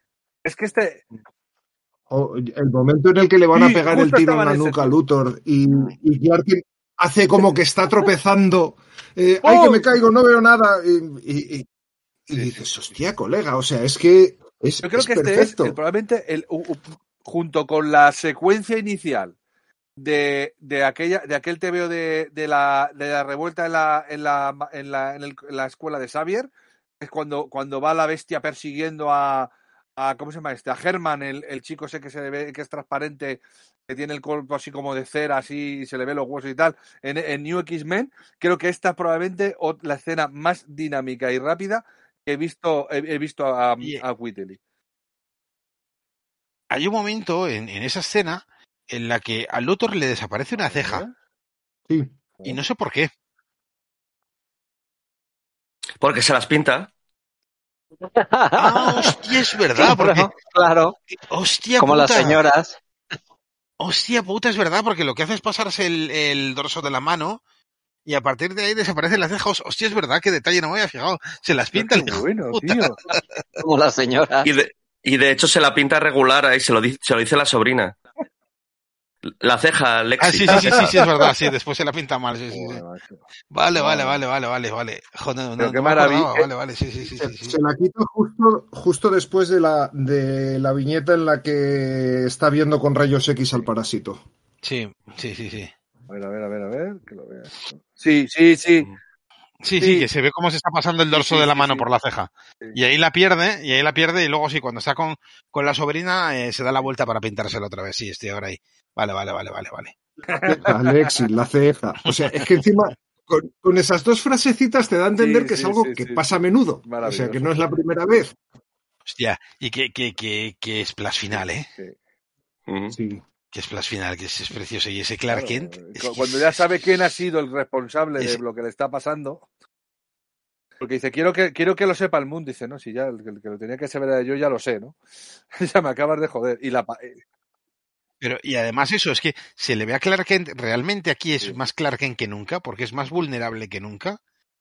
Eh, y, y encima eh, su destino está guiado en, eh, o sea, y su destino está en manos de Luthor, en, encarnado en, en, en Sí, sí, la sobrina esta, o lo yo que decir de la última página, totalmente de acuerdo. El detalle de ella diciendo, oye, lo de la ceja, que por cierto se, se, se pasa a tres pueblos con la ceja y se- le queda una mirada irónica del copón. Sí. Eh, pero y el momento en que entra a la celda, donde él ya tiene preparado la fuga, que no se ha fugado porque no ha querido, sino que está esperando el momento y, de cómo- y se encuentra con, con que hay, tiene un, un babuino El vestido mono. de Superman. Es que no, es que que además es que es la hostia, porque dice, no, no, y es que este túnel me lo, me lo, me lo cavó el, el robot este que, el robot. este de audiolibros, que a ciertas frecuencias te cava túneles. Es la hostia es acojonante, macho. Es, es absolutamente acojonante. Y nos, pa- y nos parece que este Luthor es un poquito, a veces un poco, un sosías de, del propio Morrison. A nivel, a nivel de aspecto, digo. A nivel de aspecto. Eso es, eso es racista, No, ¿eh? no, eso es calvista, no, no. ¿eh? Lo digo, lo digo porque hay momentos que a nivel de rasgo es que no, no, no puedo evitar separarlos. A nivel de rasgo. Ya lo del calvo. lo- Eso además, esa, esa dicho- aseveración podría hacerla yo. Los que tenéis pelo no tenéis derecho. Se ha, se ha dicho en alguna ocasión que cada vez que Morrison mete un calvo en, en un TVO es el Javier. O sea, es que ponía algo de sí mismo en todos los calvos. Estoy, estoy mirando lo de la ceja. lo- Hasta los que hace bajándose los pantalones. Madre mía. Estoy viendo ahora mismo lo de la ceja pintada y es que me están dando de todo. Porque tiene otro grosor, está colocado en otro sitio. Este tío es un, estos tíos son unos genios, hombre. No me jodas. No me jodas. Oye, llevamos ya un par de horitas. Eh, igual hacemos una paradita para música. Estamos más o menos a la mitad, aunque Sí. yo creo que queda menos de la mitad del programa. Eh, hacemos una paradita para un poquito de música y Adelante. seguimos ahora mismo. Venga. I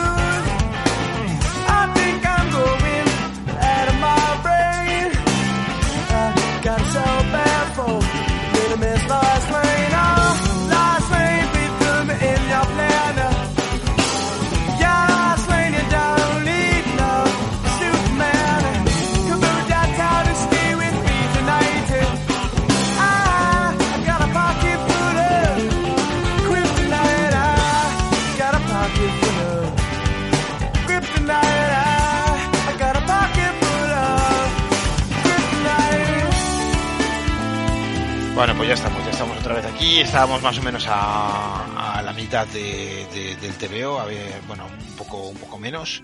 Eh, nos habíamos quedado al final del capítulo 5 y, y bueno, el capítulo 6 es, el, es, es otra parte fundamental, porque es lo que decíamos un poco, ¿no? Eh, ese, ese rollo episódico que tiene y cada episodio, además de hacerlo un todo más grande, eh, lo que tiene cada episodio es, es no es tanto lo de reforzar lo de los 12 trabajos, porque una vez nos ha quedado clara esa idea, ya Morrison la deja como más de tapadillo.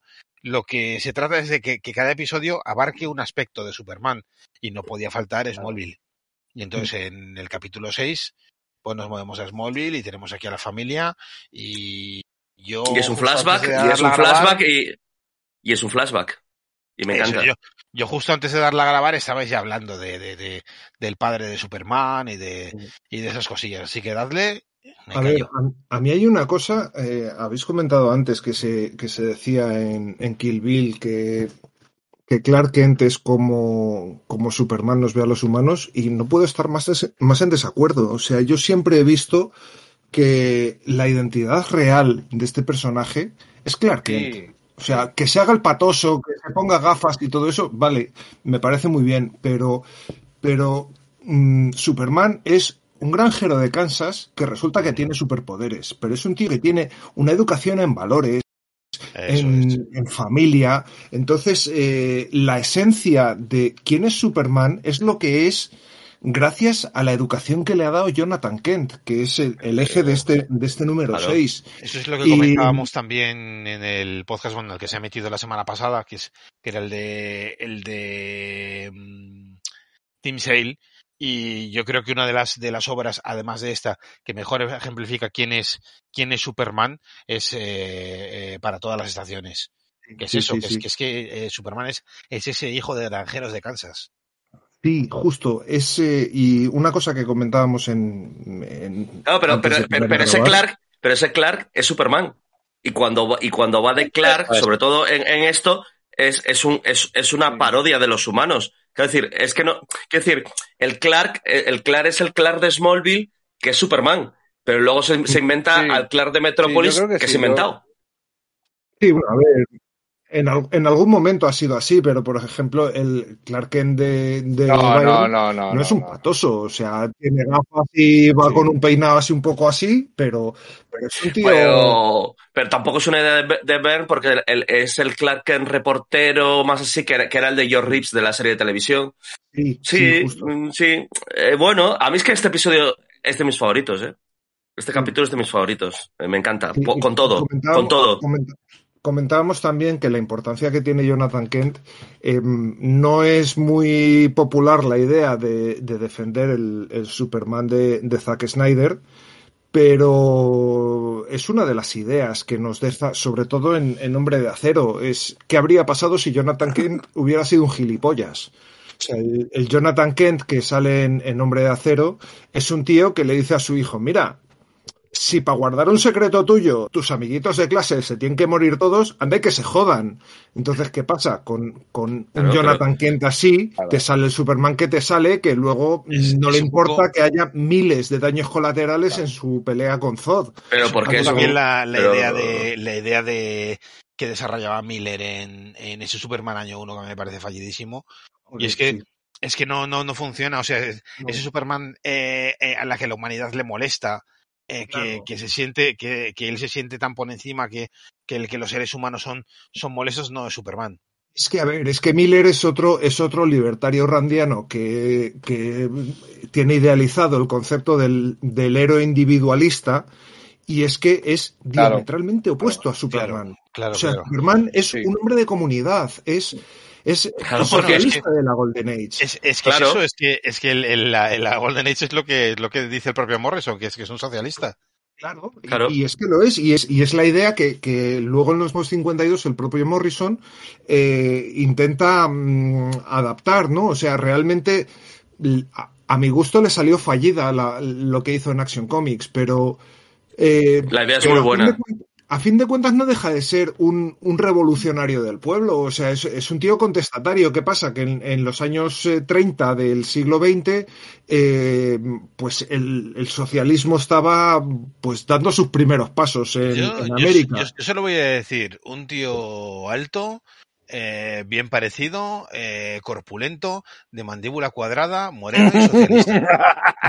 Yo, yo creo que ya lo he dicho todo, ¿no? Bueno, lo, lo dijeron, lo dijeron en la prensa estadounidense, pero tiene un poco, pero tiene un poco de esto, pero es que es, es lo que pasa y, y el, y el concepto de, de- pero que también es, claro, son los años 30 y, y no es lo mismo. Claro, es que ahí estaba Gatope, que Estados Unidos Mira, era un polvorín, no- no tiene- tenía- no tiene- había, tiene había, nada que ver el socialismo de aquella época con el, con el de ahora. eh, no, bueno, el socialismo sí, lo que, lo que, hace- lo que algunos llaman Sí. socialismo, no. Esto es. Eh, eh, pero claro, estaba el socialismo y estaba el fascismo. Y, y ves que está todo ahí, porque, porque también tienes el Uber- Y, aquí es la historia de Smallville. el, el- el- me encanta, recupera eso, eh, es eh, recupera el cómo sale el personaje de Jonathan Kent, que en el fondo es, aquí es cuando hacen lo de la, nar- eh, la- la narrativa descomprimida, porque en el fondo te está contando la escena en el que le da el infarto a, a, a Glenn Ford en, en la primera película de Superman, Mm. pero te mete una historia de, de, de la edad de plata, de, bueno, de Al Weisinger más bien, porque es el rollo, porque aparecen unos tíos raros que, es- que son los Supermanes del futuro, que además uno de ellos es el Superman eh, con vendas que había aparecido en el episodio de Lois en la Fortaleza de la Soledad, pero que bien podía haber sido Sí, la que- Legión de Superhéroes. Sí. Pero aquí, pero yo creo que es que no quiere, bueno, y lo comenta en la entrevista que estamos mencionando hasta la saciedad, que no meta otros superhéroes porque es Sí. una historia de Superman y tiene que ser una historia que, se- que funciona con Superman y aquí tiene y también y también tiene precisamente ahí tienes a Lana que a mí me encanta porque es, es la que lo verbaliza dice ¿Por qué actuáis los dos hablando, hablando con Pete Ross? Que Pete Ross era el que sabía la, la identidad secreta de Superman y es el catalizador de qué ocurre, qué, qué- qué- qué le, le sucede al hombre en el mañana. Es, es- es el principio, ¿no? Pero es lo de, ¿por qué tenéis que actuar los dos como si yo no supiese qui- Claro. quién es? es que me parece maravilloso. Como, como Lana tiene que disimular y ahí recupera, o sea, juega con las, con, con el, con la Silver Age y juega con, con, con ver que, que los dos lo saben. Eso me parece maravilloso. Mm. Y, y, y Crypto, la escena que aparece Crypto Sí. es maravillosa. Es la hostia, Sí, tío. o sea, Es que es increíble. Esto, esto, esto, lo- la, la- la millonada, la millonada de efectos especiales que había que gastarse para hacer esta- estas escenas y que aquí un señor ahí en, en Glasgow con, con papel y lápiz ha hecho esta, esta puta maravilla. Ay, iba a decir a coste cero no porque la han tenido que pagar lógicamente y bien pagado y seguro que poco la han pagado. Pero, pero joder, macho. a mí este, este número, eh, o sea, permitidme que sea un pesado insistiendo en, en los valores morales de Jonathan Kent, pero este número tiene hacia el final una, una doble página, lo que es el funeral de, de Jonathan Kent.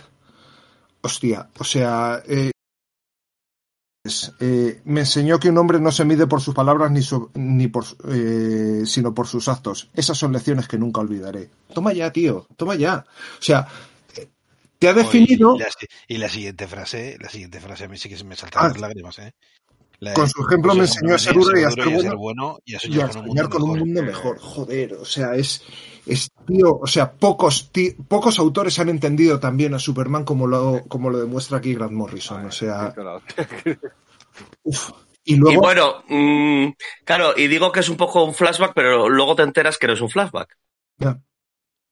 Eh, porque es, el, es uno de los trabajos de, de, de, de, de Superman. eh, me parece Eso, maravilloso. estás viendo es El el, Superman final- de las vendas, que es el que es el, El el- super- el de verdad, el del presente, vamos. Ujú.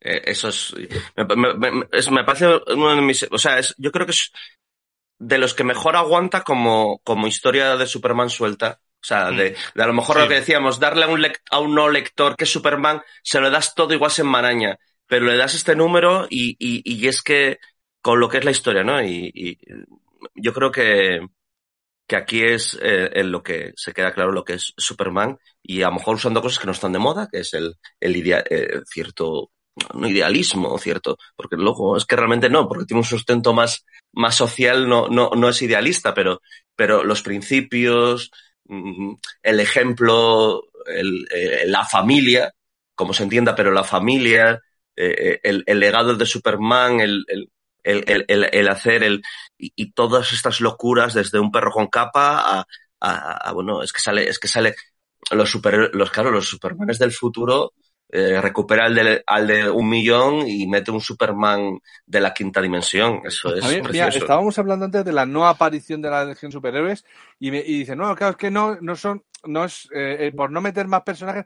A ver, la Legión de Superhéroes al final es un, es un, es un derivado de, de un título de Superman. Es- creo que, joder, es que hay un momento, tío, en el que salen tres personajes al final, que sale una Supergirl, un...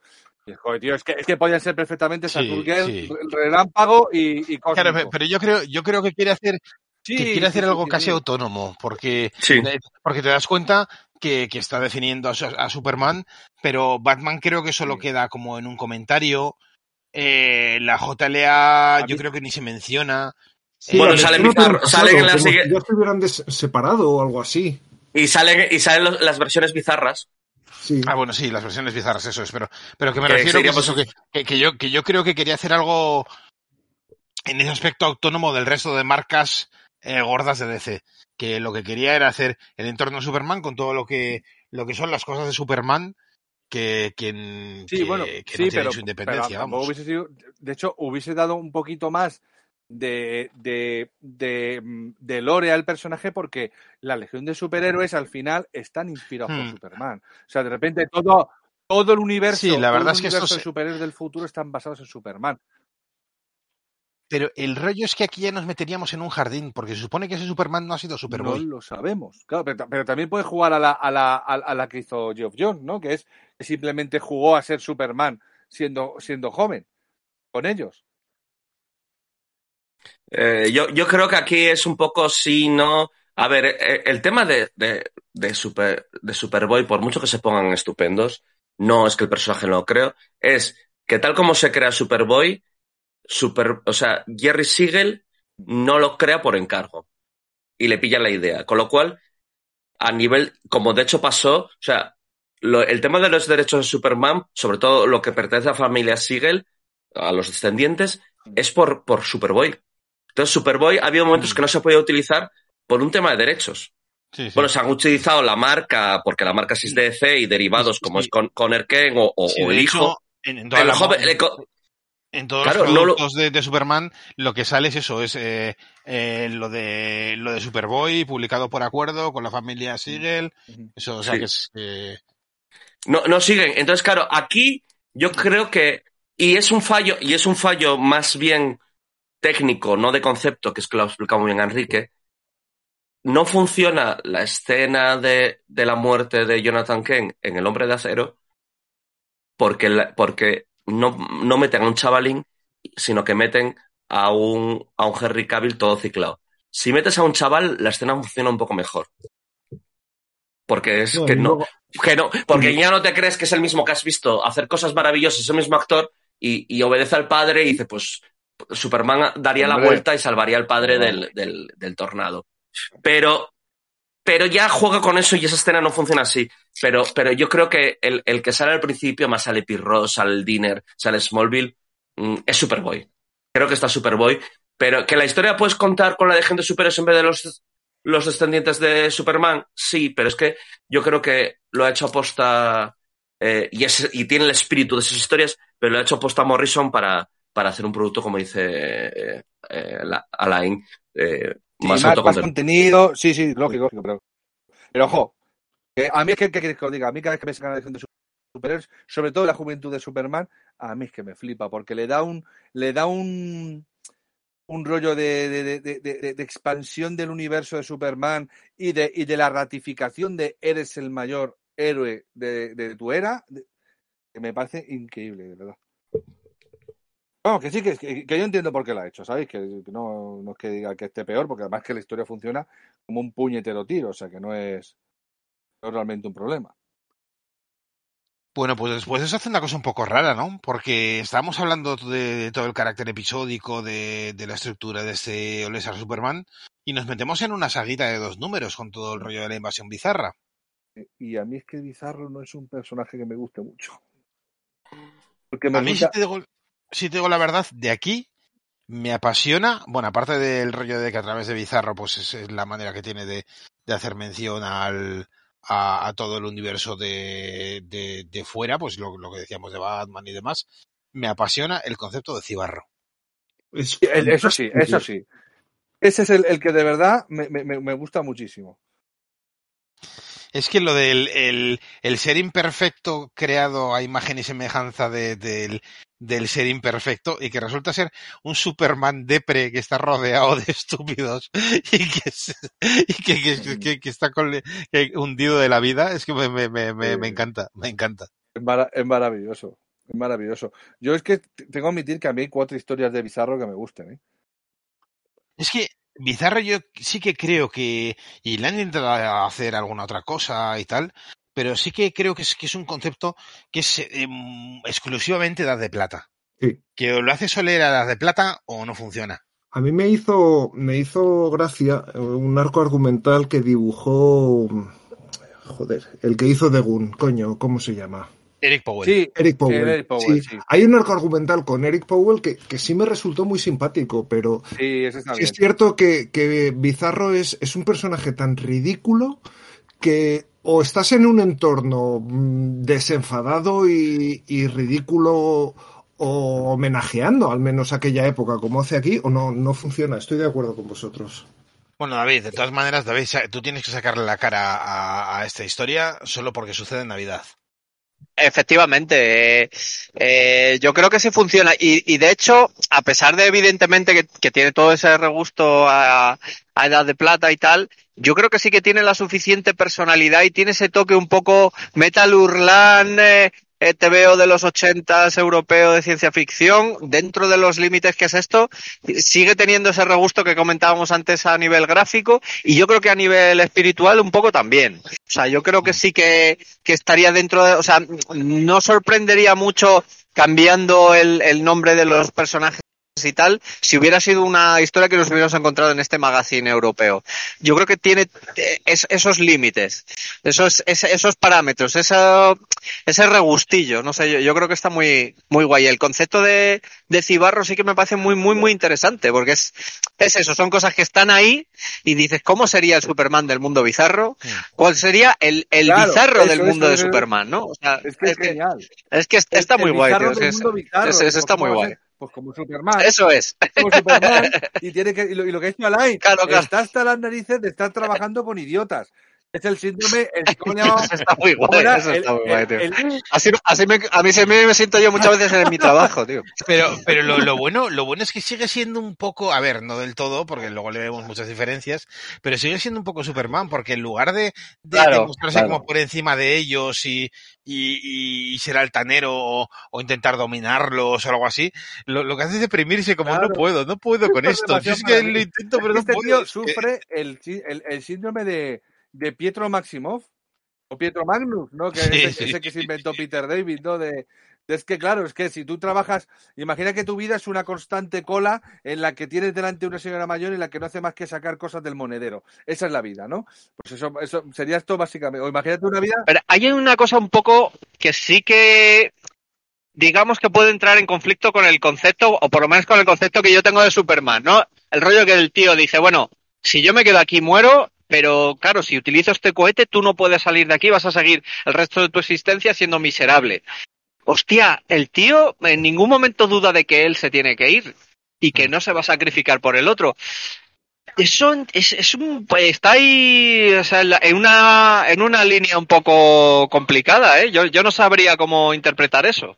Sí, no sé, yo es que, es que ya te digo que está, a mí estos dos números en general me, me, me rompen bastante. No, no termino de, de, de entender primero ni el, eh, ni el lapso tan, tan grande que ocupan. Bueno, también es para, para justificar lo de que luego le sustituyan, ¿vale?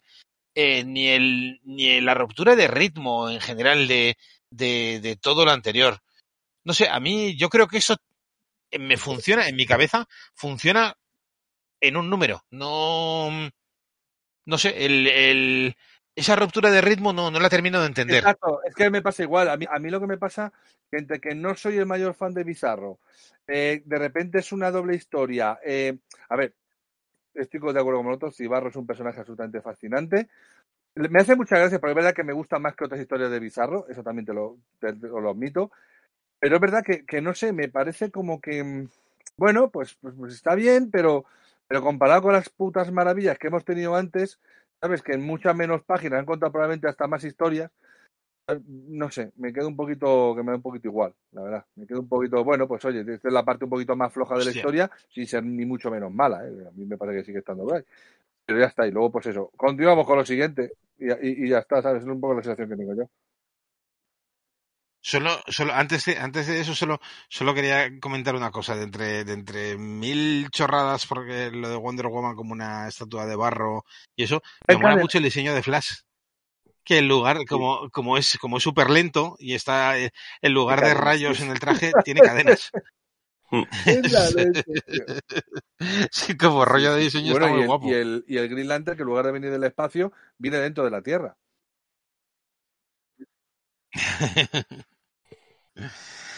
Vale, pero entonces sí, entonces sí, por fin le, le, le atan al cohete y le devuelven a la Tierra y aquí llegamos a la historia de, de los sustitutos, de los dos astronautas kryptonianos, que son los que decía antes que van vestidos de condón, y aquí sí que tenemos el un poco el rollo de eh, ya habíamos visto la primera parte en el episodio de Smallville y ahora tenemos la otra cara de la moneda, ¿no? El, el que hace a Superman humano en contraposición a, a, a esos Y kryptonianos que, no lo son. Dicho sea de paso, eh, la salida de la Tierra de Superman en el cohete es un poco eh, mm, volver a la historia de, de Superman. Claro, de, de hecho, de hecho es que es el padre el que tiene los planos de, de el- el- la versión bizarra del padre, Mm, el que tiene los planos de la nave para, para mandarla afuera. Exactamente, pero en lugar de mandarle dentro de la nave como, o- como ocurre originalmente, como mundo bi- bizarro, le mandan fuera de la nave, atado por es. fuera.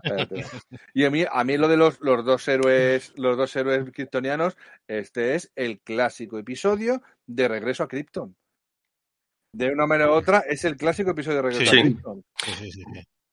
Mm, sí, pero regreso a Krypton y es los los lo- los eh, los sustitutos o los o los o los clones de Superman que se encontraban Ultramanes, Hipermanes, mm, todos los que eran que es también algo que está en el lore de Superman. Otros Es- Supermanes es que no tienen por qué, eso pueden ser kryptonianos o no, o, o de otro planeta similar, Monel, Ultraboy, eh, tropecientos, que, que, que es algo que luego ves que recuperan, eh, Lu- eh, iba a decir Luthor, digo yo, Morrison en, en, su Green Lantern, que aparecen una especie de pseudo Supermanes, está, está, muy, está muy logrado, sí, sí. Es que además yo creo que es una cosa que es muy de también del lore de Superman, porque a ver, Superman es el, el tipo, el, eso, el, héroe mítico, eh, súper fuerte, que vuela, que no sé qué, que es el ejemplo de el eh, que entra dentro del arquetipo de Dios solar, esto, lo otro. Eh, y claro, y lo que le ha salido es clones a Tutiplén. A lo largo de la historia tenemos Supermanes a Tutiplén. Y entonces, una de las cosas que también forma parte del lore de Superman es insistir todo lo que se puede en qué no es Superman. En no todos los Llevan tipos que capa con vuelan y son muy fuertes son y, Superman. y son kryptonianos, son Superman, correcto. Bueno, es que es así, es verdad. Y- Entonces eso es, es, es un poco que- esto, el, el incidir en el incidir en, en, en eh, pues eso, en, en el de Zack Snyder, pues igual Claro, no, a, a mí me gusta, es verdad, tenéis razón, lo que habéis, comentado, que, que efectivamente no es, es tanto lo que decía yo del regreso a Krypton como lo de, vamos a ver, el, el, el tópico Superman eh, de baratillo, entre comillas, ¿no? De los, todos los 200.000 Supermanes que se han enfrentado a Superman. Algún día molaría hacer un, un monurri de estos de, de trasuntos de Superman, porque los hay y ya de porro. de la Justicia. De los Vengadores, de, de los personajes de Marvel, hay muchos menos. Sí, es como una sí. temporada. que- que, claro, Hay menos, en menos. Bueno, principio de los también tienen menos 2000, tiempo, tío, pero- Y final- los 90 había una cantidad de trasuntos de la Liga de la Justicia que era una locura. En todos los universos había una versión extraña de la Liga de la Justicia, en todos. Hmm. una cosa sobre, sobre este, este número. Eh, Cuando llegan los, los, mm, los condones, como ha dicho Alain, eh, es eh, All Superman número 9, publicado en diciembre de 2007. Eh, a mí hay una cosa que, que me flipó en colores, es que, que no reconocieran inspiración. O sea, tienes dos héroes kryptonianos que llegan a la Tierra con su moralidad totalmente diferente, considerando a los seres humanos como, como piltrafilla y hablando de eh, el nuevo Krypton, tal cual.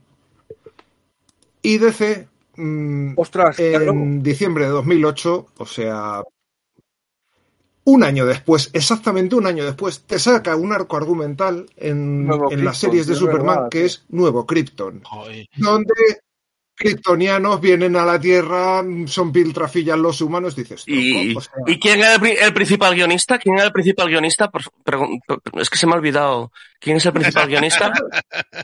Escapó. Bueno, Jones, Jones No llegó, no llegó. estuvo metido Era. Ruca. No, yo creo que no estaba. no, no, no, el Nuevo Krypton lo hicieron Geoff Jones, Ah. James Robinson y Sterling Gates. Estaba, pero yo Ah, creo que, que sí. Geoff Jones ya casi, estaba. casi que, Estaba, que sí, bueno, Pero estaba. Coño, es el, es el que saca mm, Candor en, Sí, sí. en el arco de Brainiac. Sí, o sí, sea, sí, sí, es sí. él el que lo empieza Sí, pero, todo. pero de hecho, es el, el- a mí el problema de ese arco argumental es que empieza bien, empieza potente, pero luego se eterniza y no lo llevan a ningún lado. Como pasaría en todas las sagas de esa década. Sí. Nuevo Krypton podría haber molado si hubiera sido 3-4 tomos, Sí, pero sí, es que me parece sí, que fueron como 12 o 14. Sí, yo, Y- fue, yo fue justo ahí donde, donde dejé Superman. Yo no, pero. Sí, pero y yo también. Bueno, pues a ver, pues tenemos aquí a, a estos dos que además eso, que es que son los que en todo momento, en, en, eh, durante todo el principio de, del, del, del, del, TVO, eh, están enseñando, demostrando a Superman que ellos son mejores que él. Hasta que finalmente se da cuenta de que, de que no, de que, de que no es así. Y, y es cuando pues se produce la, la reconciliación y, es, y, Claro. y lo de la zona fantasma y todo esto, pero es, pero es, es, eh, es una manera de, de, de decirnos a los propios lectores el, un Superman más práctico, más, más extremo, más, más expeditivo, no es un Superman mejor, no es un Superman más Superman. cuenta, claro, al unir esto a la, a, a- a- a la Fortaleza de la Soledad, que ya la habíamos visto, pero la estamos viendo con otra visión, y a sacar la zona fantasma, este es el numerito All Things Krypton, ¿no? Este es el que, el que todas las partes de la mitología que tienen que ver con Krypton Sí, eso aparecen es. aquí. Estoy viendo el, el momento de los calzoncillos kryptonianos de, de Jimmy Olsen.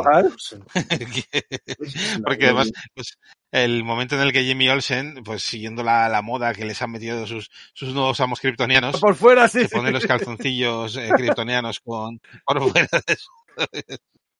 Además los, los dibuja y extra grandes, extra ridículos. Qué bueno, eh, macho. Eh, otra cosilla, hemos mencionado antes la Legión de Superhéroes y, y que no salían tal cual, pero eh, se les homenajeaba. Aquí tenemos otro homenaje a la Legión. Los dos kryptonianos al final están Oh, moribundos y para salvarlos eh, lo manda a la zona fantasma. Sí, o sea, claro. nadie Sí, sí, dice sí, Monel, verdad, pero verdad, tío, todos verdad. pensamos en Monel. Es verdad. Por la infección, ¿no? Claro. La, la- la- la alergia que tenía el plomo, no sé qué. Sí. Mira, eh, Estoy viendo aquí justo en ese momento una cosa que hace mucho que me encanta, es eh, Quitely, es el, en la última, en la última página, justo después de que, de que los vaya a mandar a la zona fantasma y se den la mano y tal, ese rollo de las viñetas panorámicas con, con exceso de, con, con el gutter exagerado, con el espacio entre viñetas exagerado. Lo hace muchísimo y es porque, eh, como se tiene que ajustar a, a un formato como muy canónico, para ajustar ciertos tiempos y para enfatizar ciertos momentos, eh, tiene que hacer esto, el separar viñetas. Separar viñetas que las separa por, una, por, un momento, por un lado en el tiempo y por otro lado en, en el espacio de, de visualización, lo que le- les, les da una entidad propia, les, les da una entidad autónoma. Y esto es una Mm. cosa que hace mucho, en- lo hace, lo hacen muchos números, y es, y es un detalle muy pequeño que no rompe el, el ritmo armónico ni, ni la estructura clásica, y sin embargo, pues le, le da, le da un plus. Sí, pero a ver, mm, mm, yo tiendo, tiendo a, ver el, espacio entre viñetas como, como pausas de sonido, ¿no? O sea, y es que eh, aquí lo que hace en esta, en esta penúltima página es, está marcando un ritmo fijo, ¿vale? O sea, en esas eh, cuatro viñetas, toc, toc, toc, toc, toc, toc. Y de repente se hace el silencio y solo se oye el apretar del botón del proyector de la zona fantástica. Claro, pero es, es al fin y al cabo, eso que tú acabas de decir es exactamente lo mismo que te he dicho yo. Lo Sí, que pasa sí. es que, que tú lo percibes así y yo he dicho el, el, el- cuál puede ser el mecanismo para el que se perciba así. Sí, Y es que está separado físicamente y que está separado en el tiempo. sí, sí. Yo es que como soy un tío auditivo de cojones, pues, me acabo llevando todo a lo mismo. Sí, sí, pues, pues es, es bastante flipante. Bueno, y ya nos queda, nos queda poquito, la verdad. Nos quedan, además nos queda lo que es, lo que es la conclusión. Este número 10, que es, que es de los más bonitos, es un poco la, la, la despedida, es el de Mundo Q que comentaba antes eh, Julián, que yo creo que es, que es uno de, de, de los más condensados, ¿no? Yo creo que es uno de los números en el que más cosas hay, eh, mm, es en el que más niveles de lectura hay, en el que más, en el que más cositas hay que, que, que, que sacarle, porque es como, como una especie como de resumen de, de, o sea, se está como despidiendo y es un poco resumen de todo lo anterior, ¿no? Entonces, pues bueno, pues que, que tenemos eso, tenemos el, eh, es que además es como si fragmentara los, eh, cada uno de los sucesos que pasa para, mm, para eso, pues para resumir a Superman, porque le tenemos al principio. Eh, es que es eso, ¿qué puede haber más supermaniano que estar eh, haciendo volar un autobús por encima de las pirámides de Egipto? Es que es, eh, haz- hazaña Superman puro y duro. Si, me despone a Superman haciendo algo muy de Superman. Es, que yo creo que pocas, pocas cosas hay más que esto. De, de, de, de este rollo imposible. Luego le tenemos visitando a los niños, que a los niños con cáncer. Eh, le tenemos intentando solucionar lo de Candor. Le, le tenemos, bueno, la, la escena del robot, la escena de Mecano, es que es maravillosa. Es maravillosa, es que me encanta. Es que es el gran momento de Lois. El momento de Lois cuando eh, aparece en manos del, del robot gigante y le dice Lois, y le dice no preguntes, con esa cara que pone. Es, es, es- es impresionante, es que. Perdón, Sí, sí, sí. sí, más, más Lois no puede ser esto. Es que. Os pediría un favor respecto a esta escena. No pongáis una canción de Mecano, por favor.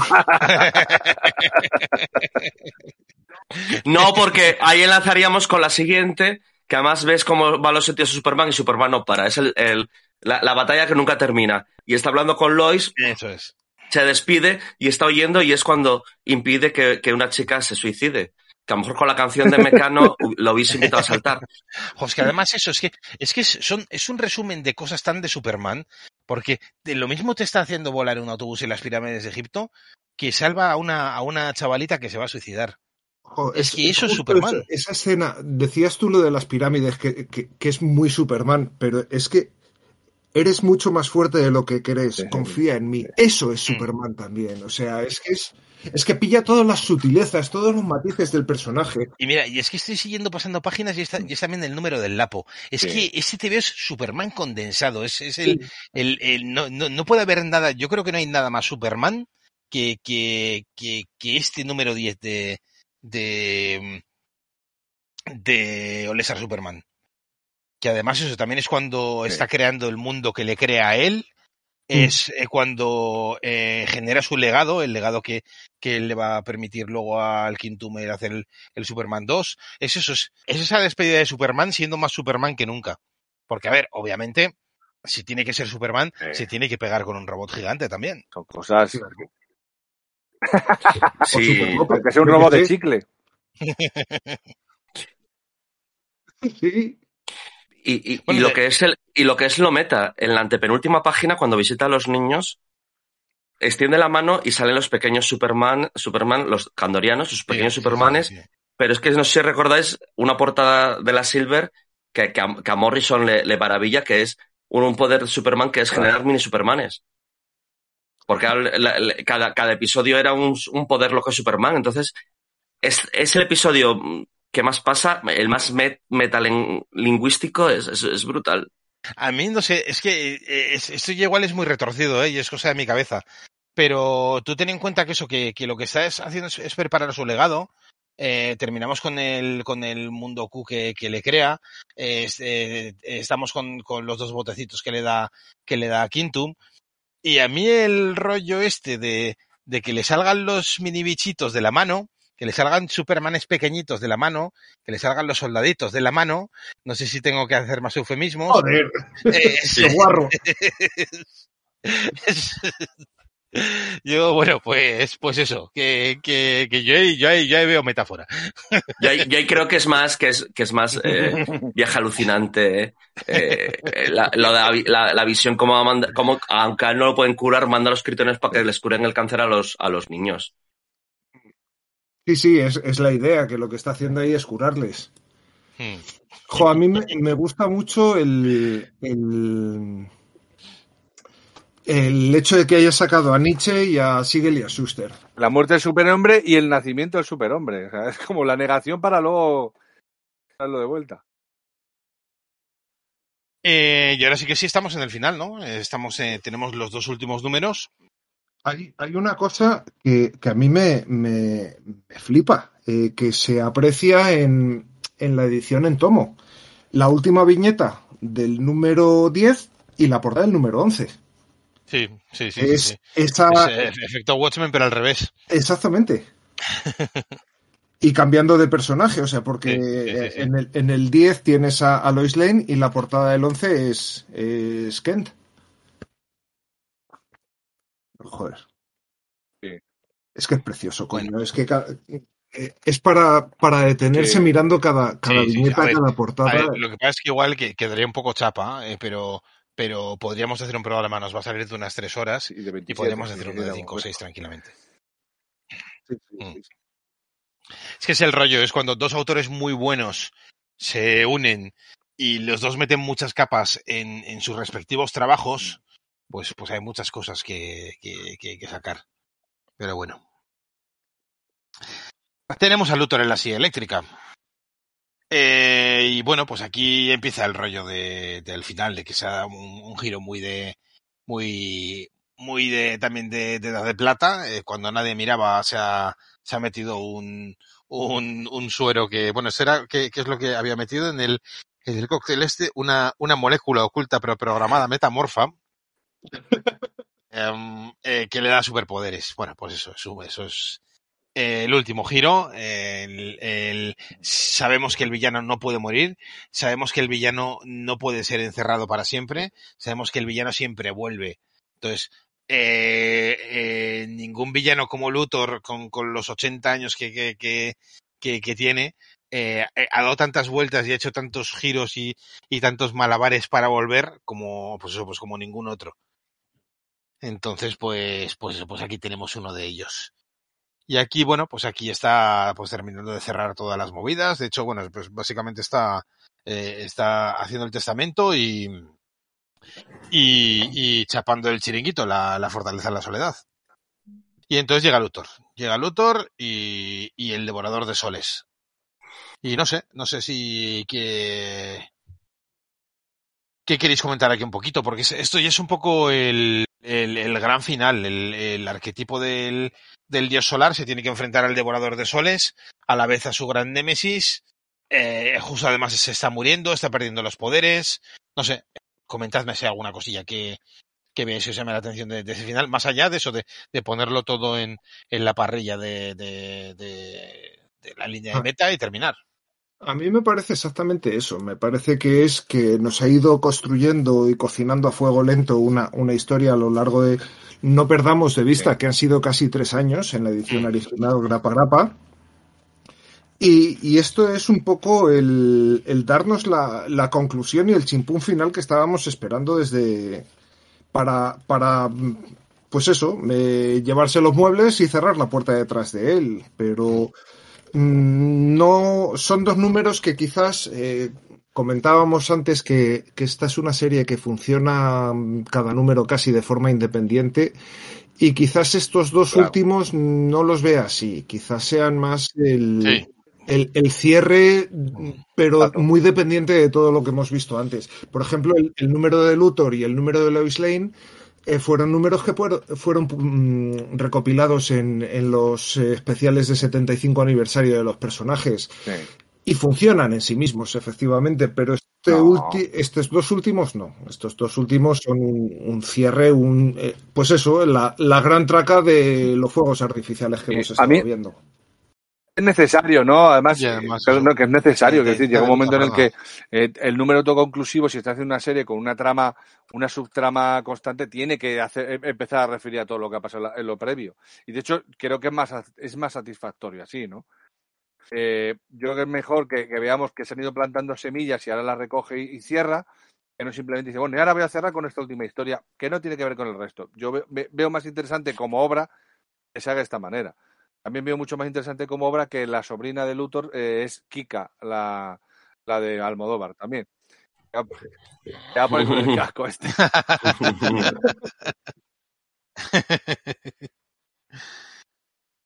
Sí, bueno, luego además el, el rollo este que, que le da Luthor, el, el traje ese del final, que, que, es, que es una mezcla un poco de, de maestro de ceremonias de, de circo y nazi, eh, pero con los colores emulando su vieja armadura. Y, y como es, es muy curioso porque realmente al final a Luthor le vence de una hostia, que es como al final Superman eh, termina las cosas, porque aunque hayamos dicho eso que, que lo que hace es inspirar y, y, y cree en la bondad intrínseca y eso cuando, cuando todo eso falla, lo que hace, no perdamos la perspectiva, lo que hace Superman cuando todo eso falla es repartir mamporros. Y sí, finalmente le, le, le da una hostia y le deja, y le deja en el sitio, pero eh, sentimos como que es el momento definitivo en el que ha vencido a Luthor y que esta vez no va a volver, porque esta vez Luthor, en la conciencia que le han dado esos superpoderes que ha adquirido, lo ha entendido todo y por fin lo ve todo de otra manera. Es decir, ha logrado vencerle en, en el aspecto en el que nunca le había vencido. Ha logrado convencerle, que es mucho más difícil que vencerle. Exacto. Entonces, pues por eso, cuando es, es ahí cuando ya parece que, que ya ha terminado de hacer todo lo que tenía que hacer. Lo último, de hecho, que, que hace antes de irse es decirle te quiero a, a Lois. Que es el, Mm. el pues eso, el, el, el final de, de, de todo. Sí, y luego ya tenemos pues ese epílogo y, Claro. y todo eso más. el, el giro final, el, el- que, que ahí sí, en el- ahí también hay un poco el, el- la referencia a, la historia aquella del Superman 2000, del Superman del Superman Now, de eh, aquel proyecto que, en el que participó Morrison y que no y que DC no dio no dio el ok, o sea, está funcionando muy bien, o sea, se despide con con, Quintum, es que es que es el cierre y, y claro, es el que tiene que hacer referencia, es lo que decíamos, va cerrando los arcos y, y podría haberlo hecho con una historia más similar a la de Historia de Tierra Q, final, sí, pero bueno, yo creo que está muy bien, que es lo que, lo que, lo que se espera en el género. Sí, porque al fin y al cabo lo que está haciendo es establecer distintos legados, ¿no? Y, y distintos niveles de realidad donde, donde Superman, donde Superman está, está afectando. Eh, mm, eh, este sería la, la despedida eh, dentro de su propia realidad y el anterior es un poco la, la despedida con, con respecto a, a, a nuestra realidad, ¿no? Si, si, si queremos decirlo, es a, a, a la, a, esa realidad en la que Superman también es real, pero que, que no, el- aunque no exista. Porque eso es también, también una cosa que, que Morrison ha insistido mucho, que yo creo que aquí está más de soslayo, pero no insiste tan- tanto en eso, pero en, eh, en ese discurso de, de em, parte de, de, del- de, pues de la cultura pop y en parte del, de, todo ese rollo de magia del caos y eso en el que anda metido, en el que eh, Superman, pues, pues es real. Superman es real porque, pues, eh, entre otras cosas, porque eh, para mí, a mí Superman me ha cambiado mucho más la vida que, que el vecino del quinto de cualquiera de vosotros, al que no conozco ni veré jamás. Entonces, para mí Superman es más real que vuestro vecino del quinto. No desearás al vecino del quinto. Yo tengo que decir que el vecino del quinto aquí soy yo, pero Bueno, pero, pero, pero tendrás el de al lado, ¿no? Pero, pero ¿eres real? Eres más real. Sí, sí. Bueno, yo, yo de hecho en mi edificio no hay quinto piso. Yo de, o sea, yo que- de vez en cuando sí en el desayuno mío. los fines de semana con él y con Chema y nuestra respectiva, y, eh, lo confirmo que es real.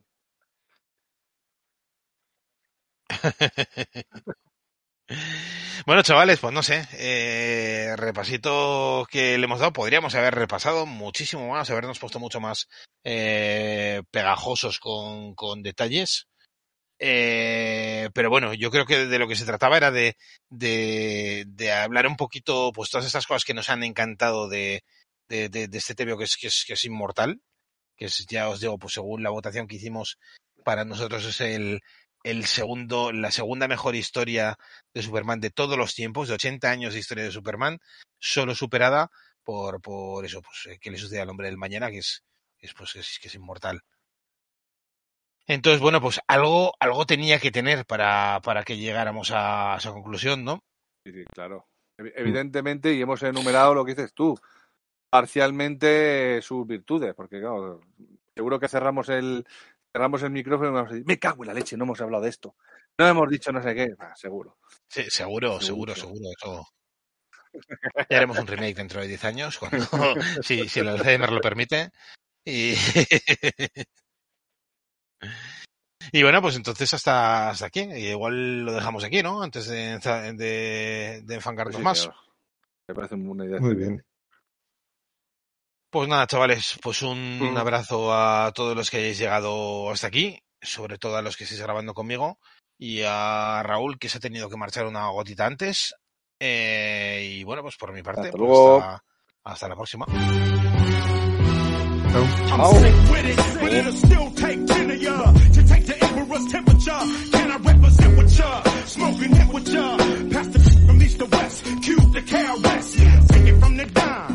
Where I'm from, the metal still is made of Teflon. Keep your best on. Hit me with your best one, baby, and watch me mac you coming through with hard and Shaq Fu. Never up the spot goes when we knock. Hit her off with some Reeboks and tacos. West side rolling.